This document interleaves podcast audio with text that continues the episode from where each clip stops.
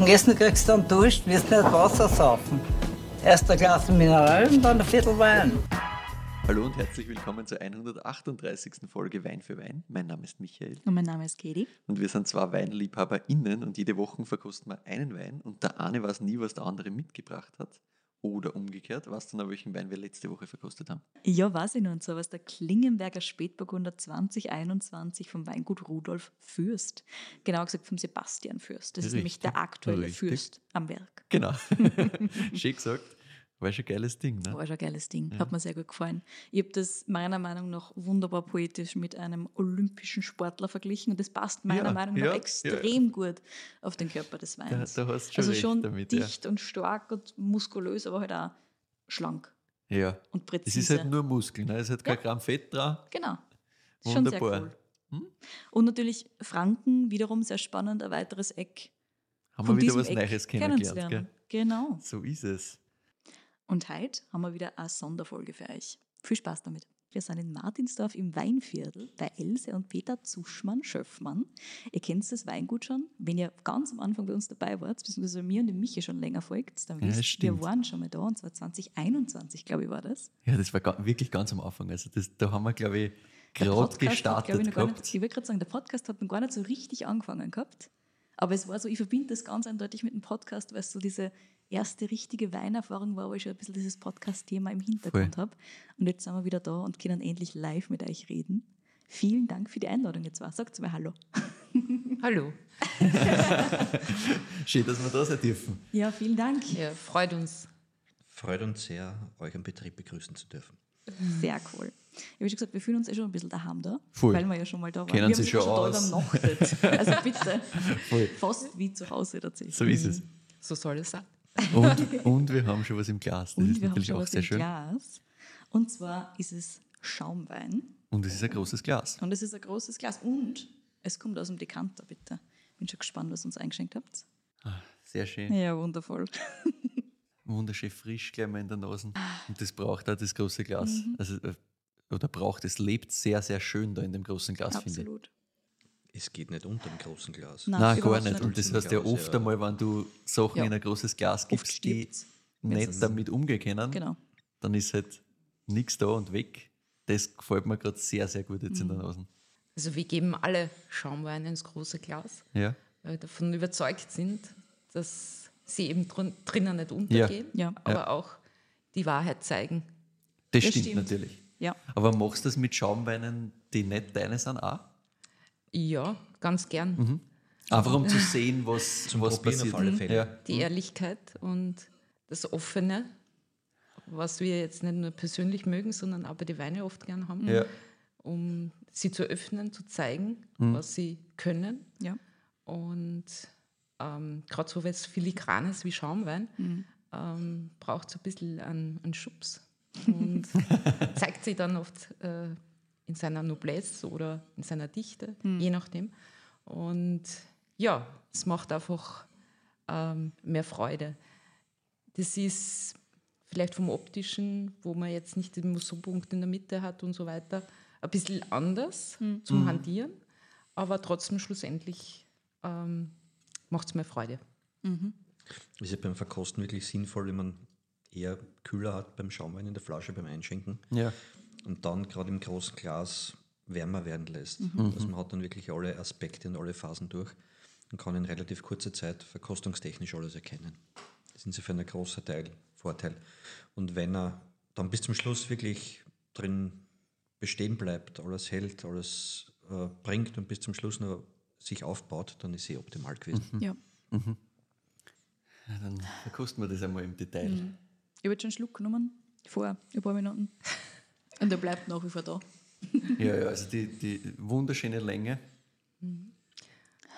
Also grad- arom aromatisch natürlich klar, es war auf der Hefe. Wir haben da diese Ja. Brioche-Noten drinnen. Wir Voll. haben die Eleganz vom, von der Hefe, aber auch wir haben ein Aroma drinnen. Und wenn ich da vor allem viel im Export auch tätig bin, äh, haben wir ein Aroma drinnen, das äh, auf eine gewisse ähm, Typizität, die aus unserer Region kommt, auch hervorkommt. Und das verrät natürlich auch ein bisschen die Sorte dann immer.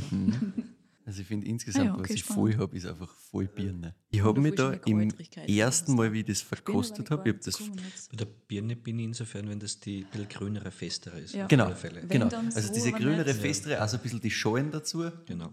Also aber da bin ich. Weiches, nichts Nein, nein, gar nichts. Keine, keine gelbe, keine eingelegte Birne null, sondern wirklich dieses ganz frische, grüne, vielleicht gar nicht ganz reife Birne, sondern Mhm. wirklich halt diese ganz knackige, frische. Aber ist jetzt interessant, vom ersten Schluck zum zweiten wird er fast straffer. Mhm. Offener. Voll. Genau. Also ist trotzdem sehr offen, sehr weich, Voll. aber, Aber trotzdem sehr präzise. es hat schon einen sehr schönen Zug, ja. Geht zusammen, Voll. am Punkt. Es zieht sich richtig schön zusammen und die, die Säure zieht das halt immer weiter raus. Also das fährt immer noch am Gaumen und geht weiter und bleibt halt wunderschön haften. Es hat eine richtig schöne Länge. Ja. Und auch diese Stoffigkeit, dieses ganz feine Mhm. Gerbstoffgerüst, das ist voll, voll schön. Also gerade jetzt am Schluss dann.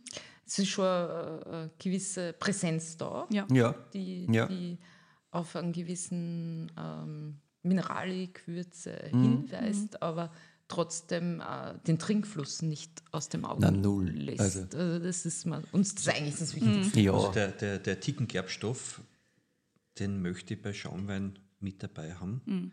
Aber das ist jetzt eben kein grüner, kein unreifer, das ist wirklich äh, sehr schön ausgereifter, feiner und nur wirklich ganz am Rand erscheinender Gerbstoff. Ja. Der Ja. natürlich für einen Schaumwein, der jetzt in dem Fall keine 12 Alkohol hat, natürlich zusätzlich im aromatischen Bereich mit der Stütze, Gerbstoffstütze, die ihm die Länge im Glas gibt, aber wie gesagt nie in Verbindung mit der Kohlensäure störend ist. In Na. dem Fall.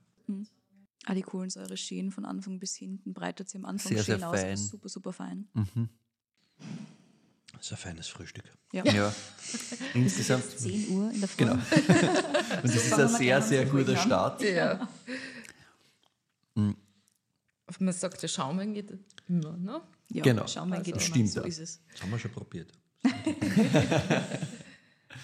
Aber ich finde auch diese, also dieses Spiel aus schon einer gewissen Dichte und Stoffigkeit zu einer totalen Eleganz und Frische über die Säure ist wirklich, wirklich sehr, sehr schön. Und das hat halt echt Trinkfluss ohne Ende und trotzdem halt schöne Komplexität, das, den leichten Gerbstoff. Das jetzt Schreit mir das die, trotzdem nicht die komplett Versektung Nein. oder überhaupt die Verarbeitung vor der Versektung des Grundweines und die Versektung selbst findet ja komplett schwefelfrei statt. Mhm. Und das ist mit ein Teil dieses Konzepts, dass man das bis zum Schluss hin so richtig schön trinkig, offen, vielschichtig hinbringt. Mhm. Würde man zu früh da mit Schwefel eingreifen, es wäre zerstört, dieses Gerüst. Mhm. Und eben diese Feinheiten, diese vielen Feinheiten, Finessen nebeneinander, die sie bis zum Schluss halten, funktioniert nur, wenn wirklich so gut wie kein Schwefel drin ist. Sehr ja, gut. und da muss schon draußen alles passen, dass man das so Ja. machen kann. Und die Straffheit ist, glaube ich, das schlussendlich, was, was so wertbestimmend auch ist, dass auch die Sachen sehr lange auf der Jewe liegen bleiben können, dass je länger sie liegen, auch spannender werden. Und das ist so ein bisschen, ein- es ist nicht ganz jung, aber es ist doch ein jüngeres Produkt, das einfach ähm, schon zeigt, einerseits die Hefenote, aber andererseits noch immer so ein bisschen auch die Sorte, mit der Sorte spielt. Du überlegst auch schon, was Ja, natürlich, sicher. Ich überlege die ganze Zeit, was Oder es es ist ist. zu viel verraten. Nein, nein, nein. Alles gut. Ein bisschen Hilfe brauchen wir. Ja. Ja, ja, klar. Unsere Hörerinnen und Hörer wissen ganz genau, wie wir normalerweise verkosten und wie wunderschön wir teilweise daneben hauen. Ab und Ja, zu klar, das gehört auch. dazu. Aber Macht auch Spaß. ja, so ist es. That's part of the game. Deswegen verkosten wir. Ja. Aber es ist immer am spannendsten zu- zu verkosten mit Leuten, die sehr mit dem Gefühl arbeiten. Mhm. Weil da erfahrt man die wirkliche Wahrheit. Ja, ja, sicher. Klar. Wie gesagt, Also, wir haben wir Würze. haben, genau, wir haben Würze, wir haben doch dieses abfällige, birnige, grüne auf der Ecken. ja. Wir haben schon, wie du vorher äh, gerade gemeint hast, so ein bisschen was Briochiges. aber Ich finde, das ist sehr, sehr zart. Das ist nur Ja. sehr subtil. Das heißt, wir haben keine ewig lange Hefelagerzeit. Das hast du vorher aber eh ja. schon ein bisschen verraten. Ne? Das ist nicht Hast ewig, gesagt, ewig das ist lang auf nicht der das, Hefe war. nicht das, es ist ein eher jüngeres Produkt, hast du gemeint, ne? Mittel, Mittel. Mittel, ja. Ja. Also eine, eine klare Bekenntnis in unserem Sortiment. Was kann das sein? Wir haben ja vor nicht allzu langer Zeit auf, was war das, die Mondovino, glaube ich, ähm, eure Sachen durchverkostet und versuchen wir das gerade so ein bisschen in Erinnerung zu rufen. Das ist natürlich schwierig, wenn man verkostet so viel. Ja, Ja, genau. das ist genau. halt so ein bisschen das Problem an Das der ist die Sache. Schwierigkeit. Aber glaubst du, das ist einer von den grünen Veltlinern? Ja, ich hätte von der Würze her und von diesem, Das wie sie diese, diese Frucht über dieses grüne Birne, grüne Apfel, das Mhm. steht für mich immer mit der Würze in Kombination in diese Richtung. Ja. Es hat so eine schöne Straffheit. Kennt sie schon ausgehen? Sehr, sehr schön gemacht. Halt. Ja. Ja, das seid ihr im, im richtigen Gebiet unterwegs. Das Sehr seid gut. bei die, die Schaumwein das grüne Veltliner sehr stark interpretieren, die sie damit stark gemacht haben Mhm. und auch schon Anerkennung gefunden haben damit. Und somit sind wir aber jetzt aber nicht ganz in der jungen Variante drinnen, doch schon als große Reserve. Wie viele Das Monate ist, das ist auf der insgesamt, wie gesagt? Frucht ist. In dem Fall ist es 30 Monate. Ah, Ja. doch. 30 Dafür ist Monate aber noch super, Aber das super ist- fresh. ja. Für dem ist er äh, sehr frisch, hat aber eben Ja. mit, mit der Säurestruktur zu tun. Mhm. Also das ist die große Reserve Jahrgang. Martinsdorf, Ah, Jahrgang- Jahrgang haben wir noch nicht überlegt. Jahrgang Das stimmt. 20. Ah, ja, 20. 20 ist. Natur, 20 Brütnatur. was uns ganz wichtig ist. Alles muss ganz trocken sein. Ja. Ganz ehrlich, Ja. ganz ungeschminkt. Ja, ja. Ich muss dazu sagen, es hat im war das Frühjahr 22 eine Änderung im Reglement von der Sektpyramide Ja. gegeben. Seit dem Zeitpunkt müssen großen Reserven 36 Monate auf der Hefe Ah, ja. gelagert werden. Nur die Produkte, die vorher schon in der Flasche vergoren waren, Ja. fallen noch ins alte Reglement. In dem Fall eben mit äh, 30 Monaten Hefelager. Ähm, es stimmt, es ist die Hefe, die Brioche-Noten, an und für sich eher noch wirklich im Hintergrund. Ja. Die Frucht steht Voll. da definitiv noch etwas vorne, eben auch die, die, die Frische, diese rotbackigen Apfel, die man da Ja. drinnen hat. Trotz alledem, die Länge, diese Getragenheit, die ist schon durch die Hefe gegeben. Ja. Und vor allem äh, die Feinheit der Belage, das merkt man dann schon. Also wenn das dann einmal äh, diese Zeit lang in der Flasche gelegen ist, äh, vorher hat man diese Feinheit der Belage nicht. Ja. Das Guter ist Punkt. mit ein Zeichen, dass das schon so lange drauf war. Mhm. Cremigkeit in dem Sinn hat man irgendwann ab 50 Monaten, dass Ja. wirklich Ja. sagt, dass das dann komplett äh, in die Fülle geht, fast die barocke Stilistik. Ja. Genau. Mit grüner Veltliner ist immer die Frage, wie lange kann man wirklich auf der Hefe belassen, dass Mhm. er besser wird. Mhm. Wir haben auch die Erfahrung gemacht, dass im Bereich äh, Chardonnay, Riesling vielleicht Hefelagerung noch länger möglich Mhm. ist. Okay. Wir haben da einige Produkte in kleineren Mengen dann auch länger weggelegt. Ja. Da haben wir vor kurzem was mit 90 Monaten verkostet. Das war dann schon sehr, sehr schön. Ja. Obwohl man dann wirklich sagen muss, beim Veltliner ist dann bei 90 Monaten Hefelagerzeit wahrscheinlich der Zenit erreicht. Das muss man dann nicht unbedingt ausreizen. Es gibt natürlich einzelne Jahrgänge, wo man sagt, da hat das Umfeld, Säurestruktur, pH-Wert perfekt gepasst und kann dann vielleicht das doch noch ein bisschen weiter hinausziehen. Äh, andererseits mit, für mich ist das Optimum 36 bis 50 Monate beim Veltliner als große Reserve. Da sehe ich für uns eigentlich am gefälligsten, am schönsten. Und an was liegt es, dass der grüne Veltliner das nicht so weit ausreizen kann wie jetzt Riesling oder Chardonnay? Schon die Säurestruktur, also Okay. die, die, die Intensität der Säure, also nicht nur die Menge der Ja. gemessenen Säure, sondern auch der pH-Wert, das ist quasi die Wirksamkeit der Säure, bezeichnen sie immer, hat, hat, hat äh, mit, damit zu tun, wie lange man das dann wirklich auf der Hefe lassen kann. Wir Sehr haben, wie, wie gesagt, da wir ohne Schwefel arbeiten in der Verarbeitung, äh, bis zum Degorgieren komplett schwefelfrei bleiben, braucht man irgendeinen Faktor, der die mikrobielle Stabilität gewährleistet. Ja. Und das ist halt in dem Fall dann der pH-Wert. Und ein, hoher, also ein niederer pH-Wert, hohe Säure, niederer pH-Wert, äh, verlangsamt vielleicht fast ein bisschen die Reife in der Flasche. Okay. Das ist dann schon, dass noch etwas knackiger bleibt, etwas frischer bleibt, Mhm. länger bleibt. Wir können es auch mit, mit, mit Parametern messen. Also die, die Moste auch beim grünen Veltliner haben immer unter 3 pH-Wert bei der Ernte, bei der Versektung etwas über 3. Bei Chardonnay und Riesling sind wir auch bei der Grundweinversektung, also bei der Tiragefüllung auch noch weit unter 3. Okay. Also das ist dann dieser Bereich, wo man dann sagt, äh, es dauert halt dann auch bei Chardonnay und Riesling länger, bis die antrinkbar werden. Ja. Also beim, vielleicht beim Veltliner ein bisschen früher unterwegs. Äh, man kann es dafür in die Länge ziehen, aber wenn man dann wirklich sagt, man hat ein schön reifes Produkt wie das jetzt, das aromatisch jetzt nicht mehr grün ist, nicht mehr bockig ist, nicht mehr kantig ist, ab 30 Monate, 36 Monate Hefe ist das ein super Trinkspaß. Voll. So ist Auf es. hohem Niveau. Absolut. Jetzt sind wir schon Apropos, sehr weit tief. Ah, willst du noch was? Ich wollte gerade sagen, wir sind schon sehr tief im Thema drinnen und ob ihr euch nicht ein bisschen Nein, ich wollt- vorstellen wolltest davor, aber der Michi hat noch eine Frage. Natürlich, ich habe noch eine Frage, um das Thema Wein ganz kurz abzuschließen. Wo kriegt man das und was kostet es? Das ist ein guter Punkt. Also mit Grüner Veltliner sind wir schon sehr gut aufgestellt und äh, sehr gut verbreitet, Mhm. nicht nur im Inland, sondern auch im Ausland, Gott sei Dank.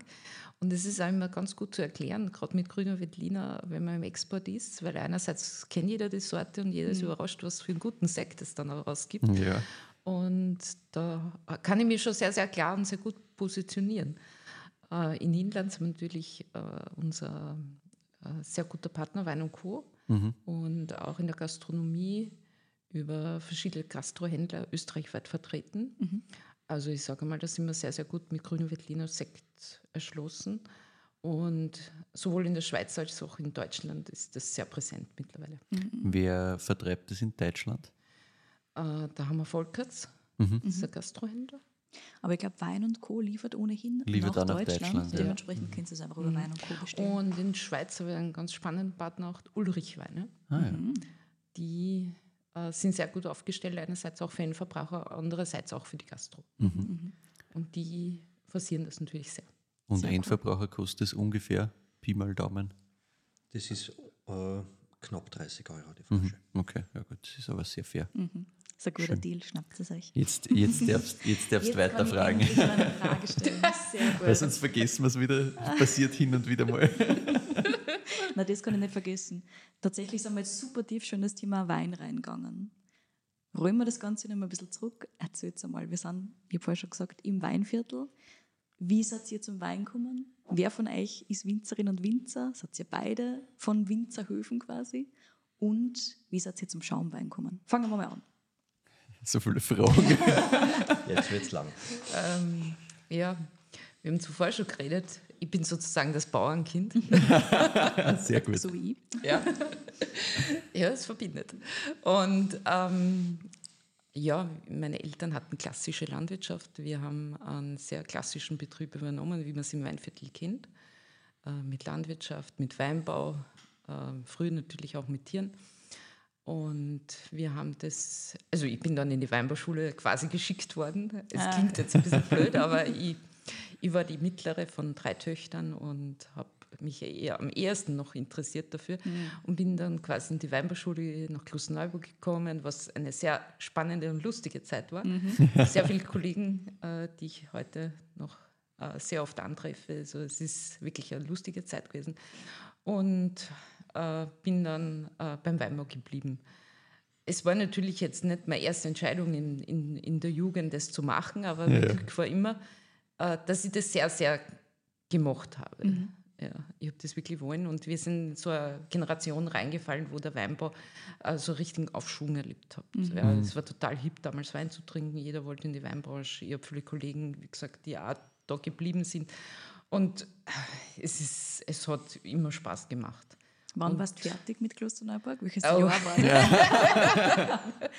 Nein, wir haben äh, 97 maturiert. 97. Und also nicht mehr ganz die junge Generation, aber doch äh, ja, ähm, jung geblieben und äh, ja, sehr gut. Ihr seht jetzt nachher die Fotos. aber doch, ähm, doch äh, mit Freude dabei. Und äh, es ist ja, muss sich laufend weiterentwickeln und das haben wir, glaube ich, auch in den letzten Jahren so gemacht. Also der Schaumwein ist jetzt noch nicht das, ein sehr altes Produkt bei uns im Haus. Das äh, ist erst später gekommen und ja, so haben wir uns entwickelt. Wir haben dann Du hast gemeint, Wein war immer schon da bei euch Wein war immer im Haus. Also wir haben aber mit 7 Hektar damals begonnen. Also wir eher sehr klein und mittlerweile haben wir 17 Hektar und haben dann Bio umgestellt. Also es ist eine sehr lange Geschichte schlussendlich, die uns da begleitet. Aber ähm, wie gesagt, von meiner Seite, also ich war immer eher in der Produktionsseite sowieso unterwegs, aber war euch in repräsentativen Zwecken sehr, sehr viel. Äh, ähm, äh, jetzt nicht nur, jetzt am meisten eigentlich, aber früher auch schon immer unterwegs und ähm, habe da sehr viel Erfahrung gesammelt und äh, diese Erfahrung kann da einfach keiner nehmen. Das stimmt. so ist es, wenn es die ausschicken. Ähm, was mich jetzt natürlich interessieren würde, ist, du hast gemeint, es ist ein langer, langer Weg gewesen. Über den wollen wir jetzt natürlich ein bisschen was hören. Auch wie ihr zwei euch kennengelernt habt natürlich. Ja, genau. Wo, das würde uns auch interessieren. Wo, wo, wie habt ihr euch kennengelernt? Wo das kommt passiert? das zusammen? Ja, weil Ja, jetzt genau. haben wir deine Geschichte so ein bisschen gehört. Ich muss ja ein bisschen zurückgreifen, also meine Geschichte mal kurz präsentieren. Und zwar, ich bin, bin eigentlich ein Gastrokind. Also ich bin Ah, ja. teilweise im, auch im Wirtshaus des Großvaters mit aufgewachsen, habe dort viel Zeit verbracht. Ah, im Weinviertel. Im Weinviertel in Gnadendorf am Ah, ja. Buschberg, Nähe von Buschberg. Und äh, der Großvater, ein begnadeter Wirt, Gastronom. Ähm, ich habe das immer faszinierend gefunden, wie das dort funktioniert, abläuft. Er war seiner Zeit insofern voraus, dass er sich für Wirtshaus sehr, sehr um Wein bemüht hat, um guten Wein. Okay. Er hat dann wirklich damals noch fassweise in kleinen Fässern Wein gekauft. Interessanterweise sind wir dann erst draufgekommen, dass er den da in der Gegend, also Wirklich? quasi in der Nachbarortschaft gekauft hat. Der ist weit gefahren, um, Ja. um einen guten Wein damals schon. Und ich habe das miterlebt von klein weg, dass das einfach ein sehr wertiges Gut ist, ein sehr hochwertiges Produkt ist, Wein. Und Mhm. Aber das ist für, für Wirtshaus im Weinviertel schon trotzdem noch irgendwie extra spannend, oder? Genau. Weil da Genau. war, war, also ich kenne das ja, bin ja selber aus dem Weinviertel und ich kenne das von die Wirtshäuser in der Umgebung, da ist eigentlich klar, dass man halt Wein hat, aber nicht als hochwertiges Produkt, sondern genauso wie, dass man ein Bier offen hat, hat man halt irgendeinen Wein offen. Ja, das war eigentlich der Großteil Grundnahrungsmittel, Ja, sage ich, in der Region. Ja. Wie gesagt, der Großvater von mir, der hat sich damals schon ein bisschen mehr damit beschäftigt. Cool. Für den war das einfach sehr interessant und eine, großartige Welt, Mhm. eigene. Und so, ich weiß nicht, ob es jetzt wirklich aus der Erinnerung meinerseits stammt oder aus der Erzählung von ihm. Mhm. Mit sechs Jahren hat er mir mal ein Verfassel draufgesetzt, auf so ein kleines, wie am Pferd. Und mit so einem kleinen Heber, mit einem Tupfer, hat er gesagt, jetzt sag einmal an. Und ich habe halt durchgesagt. Das ist nur kleiner und das war quasi mit sechs Jahren das erste Mal der Veltliner, den ich da verkostet habe und irgendwie ist das dann direkt eingegangen. Also, das- geht dann und direkt das ins Blut direkt, quasi. Das hat man dann, das hat man dann, das bleibt. Und insofern war ich dann mit, mit Wein schon immer irgendwie in, in, in guten Einvernehmen, wir so. Das war immer Thema für mich. Äh, in der Ortschaft, wo wir aufgewachsen sind, in der Nähe von Mistelbach, äh, war andererseits die Kellergasse unser Spielplatz. Dort hast du natürlich die ganze, das ganze Jahr in der Kellergasse verbracht. Hast gesehen, was wo passiert. Äh, Im Herbst dann, wenn Prest worden ist, bist du in die Keller umgerannt, hast das alles gesehen. Also es war für mich immer Thema des Alltags, Thema des Lebens. Und ich habe dann aber die gastronomische äh, Ausbildung eingeschlagen, bin dann in, in Wien in die, in die Gaffa am Judenplatz gegangen, habe das dann mit Freude, Spaß absolviert, war wirklich großartige Zeit und war dann eigentlich mit, mit ich war noch keine 18 Jahre, war ich schon weg von zu Hause. Bin dann nach Graz gegangen, damals in Steirerhof, in den alten legendären Steirerhof, den es da noch gegeben hat. Und habe dort meine ersten gastronomischen Erfahrungen gemacht in der Steiermark und habe aber dann nebenbei gleich wieder begonnen im steirischen Weinhandel, eine ganz eine kleine private Firma, die in erster Linie Richtung Deutschland sehr viel exportiert hat, dort auch wieder mich mit, mit, mit Wein zu beschäftigen und zu arbeiten. Äh, Das hat mich mein ganzes Leben begleitet, also immer der weinaffine Schwerpunkt, auch in der Gastronomie. Ich war dann bald einmal Richtung Adelberg unterwegs, Ah, ja. also klassisch in St. Anton im Winter, im Sommer am Wörthersee. äh, wie Die klassische Kombi, Die ja. klassische Kombi, großartige Spitzenzeit. Viel gesehen, viel erlebt. Ich will nichts davon missen. Mhm. Äh, bin dann irgendwann nach Wien ins Hilton gegangen, bin ins Ah. Prinz Eugen, war dann wirklich noch die alte große Schule im, im Prinz Eugen miterleben dürfen können mit den großen Leuten am Herd. Das war sicher die prägendste Zeit für mich, wo ich äh, kochtechnisch am meisten mitgekriegt habe Ja. bin dann mit einem sehr netten Kollegen, den ich dort äh, kennengelernt habe. Wir haben dann gesagt, okay, die Welt gehört jetzt uns. Das war ein Kärntner Konditormeister. Wir haben gesagt, ab nach Los Angeles, die warten auf uns. Wirklich? Ja. Hast du das gewusst? Und Sehr wir haben gut. dann äh, eben sind noch, haben gesagt, okay, aber Los Angeles, das kostet Geld, haben dann noch eine Wintersaison dran gehängt. Schnell Ja, klar, ein bisschen was in, verdienen. In, in St. Anton. Das waren gerade noch Schillingzeiten. Wir haben Ah, ja. beide 100.000 Schilling gehabt und ein One-Way-Ticket nach L.A. Ordentlich. Geil. Ja, 7000 Euro heute. Also das ist, Ja, ja, aber trotzdem, das war 100.000 damals, das war, Aber das ist schon. ja, das, nein, das war großartig. Also wir sind dann wirklich äh, mit, mit der Einstellung, Los Angeles wartet auf uns, sind wir dann mit dem One-Way-Ticket Muss drüber. Irgendwann dann musst du es so machen. und haben dort nicht ein Jahr war es nicht, aber doch einige Zeit da drüben verbracht, um zu sehen, dass die Welt da drüben nicht auf uns wartet.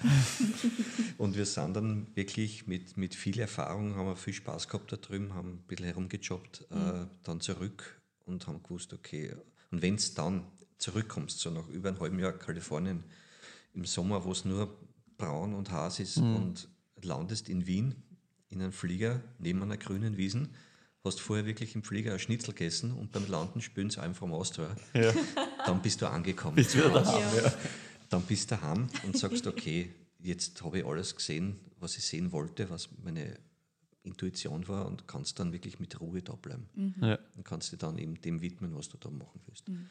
Ich bin dann auch noch weiter in der Gastro gewesen, aber dann war es schon so, dass ich auch im privaten Bereich manche Haushalte oder Haushalte, Familien, die kleine feste Veranstaltungen gemacht haben, bekocht habe. Mhm.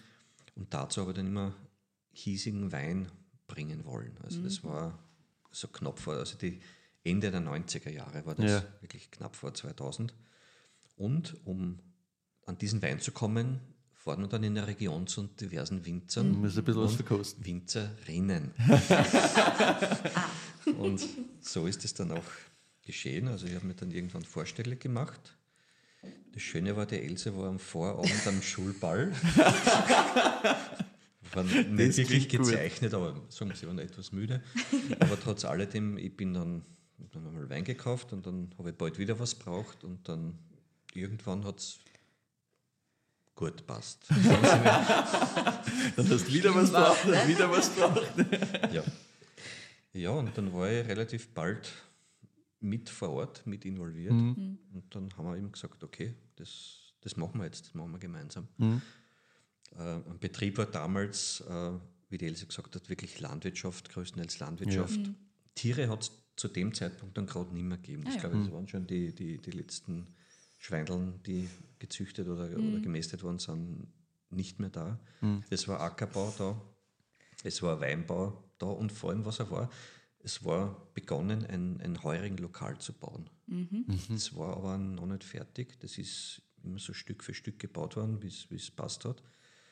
Und dessen habe ich mir dann angenommen. Also mhm. da haben wir dann wirklich gesagt, okay, das stellen wir jetzt fertig, haben dann wirklich eineinhalb Jahre lang das Ding fertig gebaut. Mhm. Und äh, eben mit der gastronomischen Erfahrung, die ich hatte, Na klar, haben wir das dann super. begonnen. Ja. Das war aufgelegte Geschichte. Mhm. Ja, klar. Else, war das von deinen Eltern nur äh, ja. ein Wunsch oder war das so, du hast gemeint, naja, meine Eltern die waren nicht immer so begeistert. das Gegenteil. Aber ja, was ist ihnen überblieben? Aber ähm, vor vollendete Tatsachen gestellt, ja, fertig. Eigentlich schon, ja. Also wir waren ziemlich stur, was auch gut ist. Mhm und äh, haben das immer durchgezogen, was wir wollten, oder haben wir die Konsequenzen daraus tragen müssen. Mhm. Und es war einfach äh, schlussendlich immer viel Arbeit. Ja. ja. Aber äh, es ist eine Arbeit, die uns gefallen hat und die wir halt äh, wahnsinnig gern mengen. Mhm. Und ich glaube, das ist auch der wichtige Punkt, wo wir gesagt haben, wir wollen uns der Qualität verschreiben. Mhm. Und ja, egal was wir angegriffen haben, es war immer wir wollten immer das Optimum herausholen. Ja. Mhm. ja. Und das hat sich, ob wir jetzt Heurigen gemacht haben, wo wir wahnsinnig viele Leute bewirtet haben und tolles Feedback und Heurigen des Jahres und was weiß mhm. ich, wie viele Auszeichnungen bekommen haben. Und schlussendlich halt bis zum Sekt hat sich das durchgezogen. Mhm. Mit allen Höhen und Tiefen. Ja, das ist das schon die, Arbeit. Nachdem ich ja da als Gastronom hergestoßen bin, war natürlich auch ein Ansinnen meinerseits, mich da weiterzubilden. Ja, sicher. Ja, eben, eben Weinakademie begonnen, ganz ah. klassisch an der Basis ja. und mhm. habe das dann aber wirklich äh, strikt durchzogen. Habe das dann so schnell und so gut als möglich bis zum Diploma gemacht. War mhm. wirklich? Habe dann eben 2002, 2003, 2003 mhm. das mhm. Diploma fertig gehabt. Habe dann auch noch eine Zeit lang als Lektor auf der Weinakademie weitergemacht. Mhm. Also ist mhm. weitergegangen, war eine super schöne Zeit. Wo man wirklich tolle Kollegen, super Leute kennenlernt und uh, super Feedback kriegt. Mhm. Und natürlich in der Ausbildung zum Weinakademiker beim Diploma ist eine Sparte Schaumwein. Mhm. mhm. Und man kriegt dann natürlich die besten Schaumweine der Welt einmal vorgesetzt, hat die Chance, das einmal zu kosten, kriegt es toll erklärt, kriegt das wirklich super präsentiert. Und da ist dann halt irgendwann der Gedanken gekommen, in, in jedem Re Reisebuch, Weinreisebuch fürs Weinviertel steht drinnen, Ja, Sekt, Grundwein. Sekt, Ja. Grundweingebiet. Ja. Der Großteil der österreichischen Sekte wurde aus Trauben oder Weinen aus der Region gemacht, Mhm. aber es war für uns qualitativ selten zufriedenstellend. Und Mhm. jetzt hat sich die Frage aufgetan, naja, die besten Trauben für Sekt wachsen da. Ich habe mitkriegen dürfen, wie die besten Schaumweine der Welt schmecken. Das ist jetzt ein großer, Ja, warum, warum große passt das nicht Divergenz zusammen quasi, dazwischen. ja? Ja. Und wir haben uns dann wirklich damit beschäftigt, was kann man tun, was kann man machen, damit man an dem anschließen kann, dass man wirklich sagt, die Region bietet doch wirklich von den äh, Grundwerten, von dem Traubenmaterial, vom Reife, pH-Wert, von Bodenstruktur, Säurestruktur, alles, was man für wirklich guten Schaumweinsekt braucht. Und dann haben wir es halt begonnen einmal zum, zum Machen. Also wirklich, wir haben dann auch, es gibt ja in, in Österreich die Ausbildung zum Schaumweinwinzer und dergleichen gibt es nicht wirklich. Ja. Man macht das irgendwo mit äh, und muss sich dann wirklich sehr, sehr damit beschäftigen, in, der- in der Welt herumschauen, äh, schauen, dass man Literatur kriegt, bei Kollegen Besuche machen, in anderen Ländern Besuche machen, um, um wirklich mal ein bisschen Einblick zu kriegen. Das haben wir dann alles intensiv genutzt und haben dann 2007 war der erste Jahrgang, den wir versektet haben. Natürlich jedes Jahr mit allen Fehlern, die man machen kann. Das muss man aber machen, dazu, weil ja. man, man erkennt sonst nicht, glaubt sonst nicht, Ja. weiß es auch sonst nicht.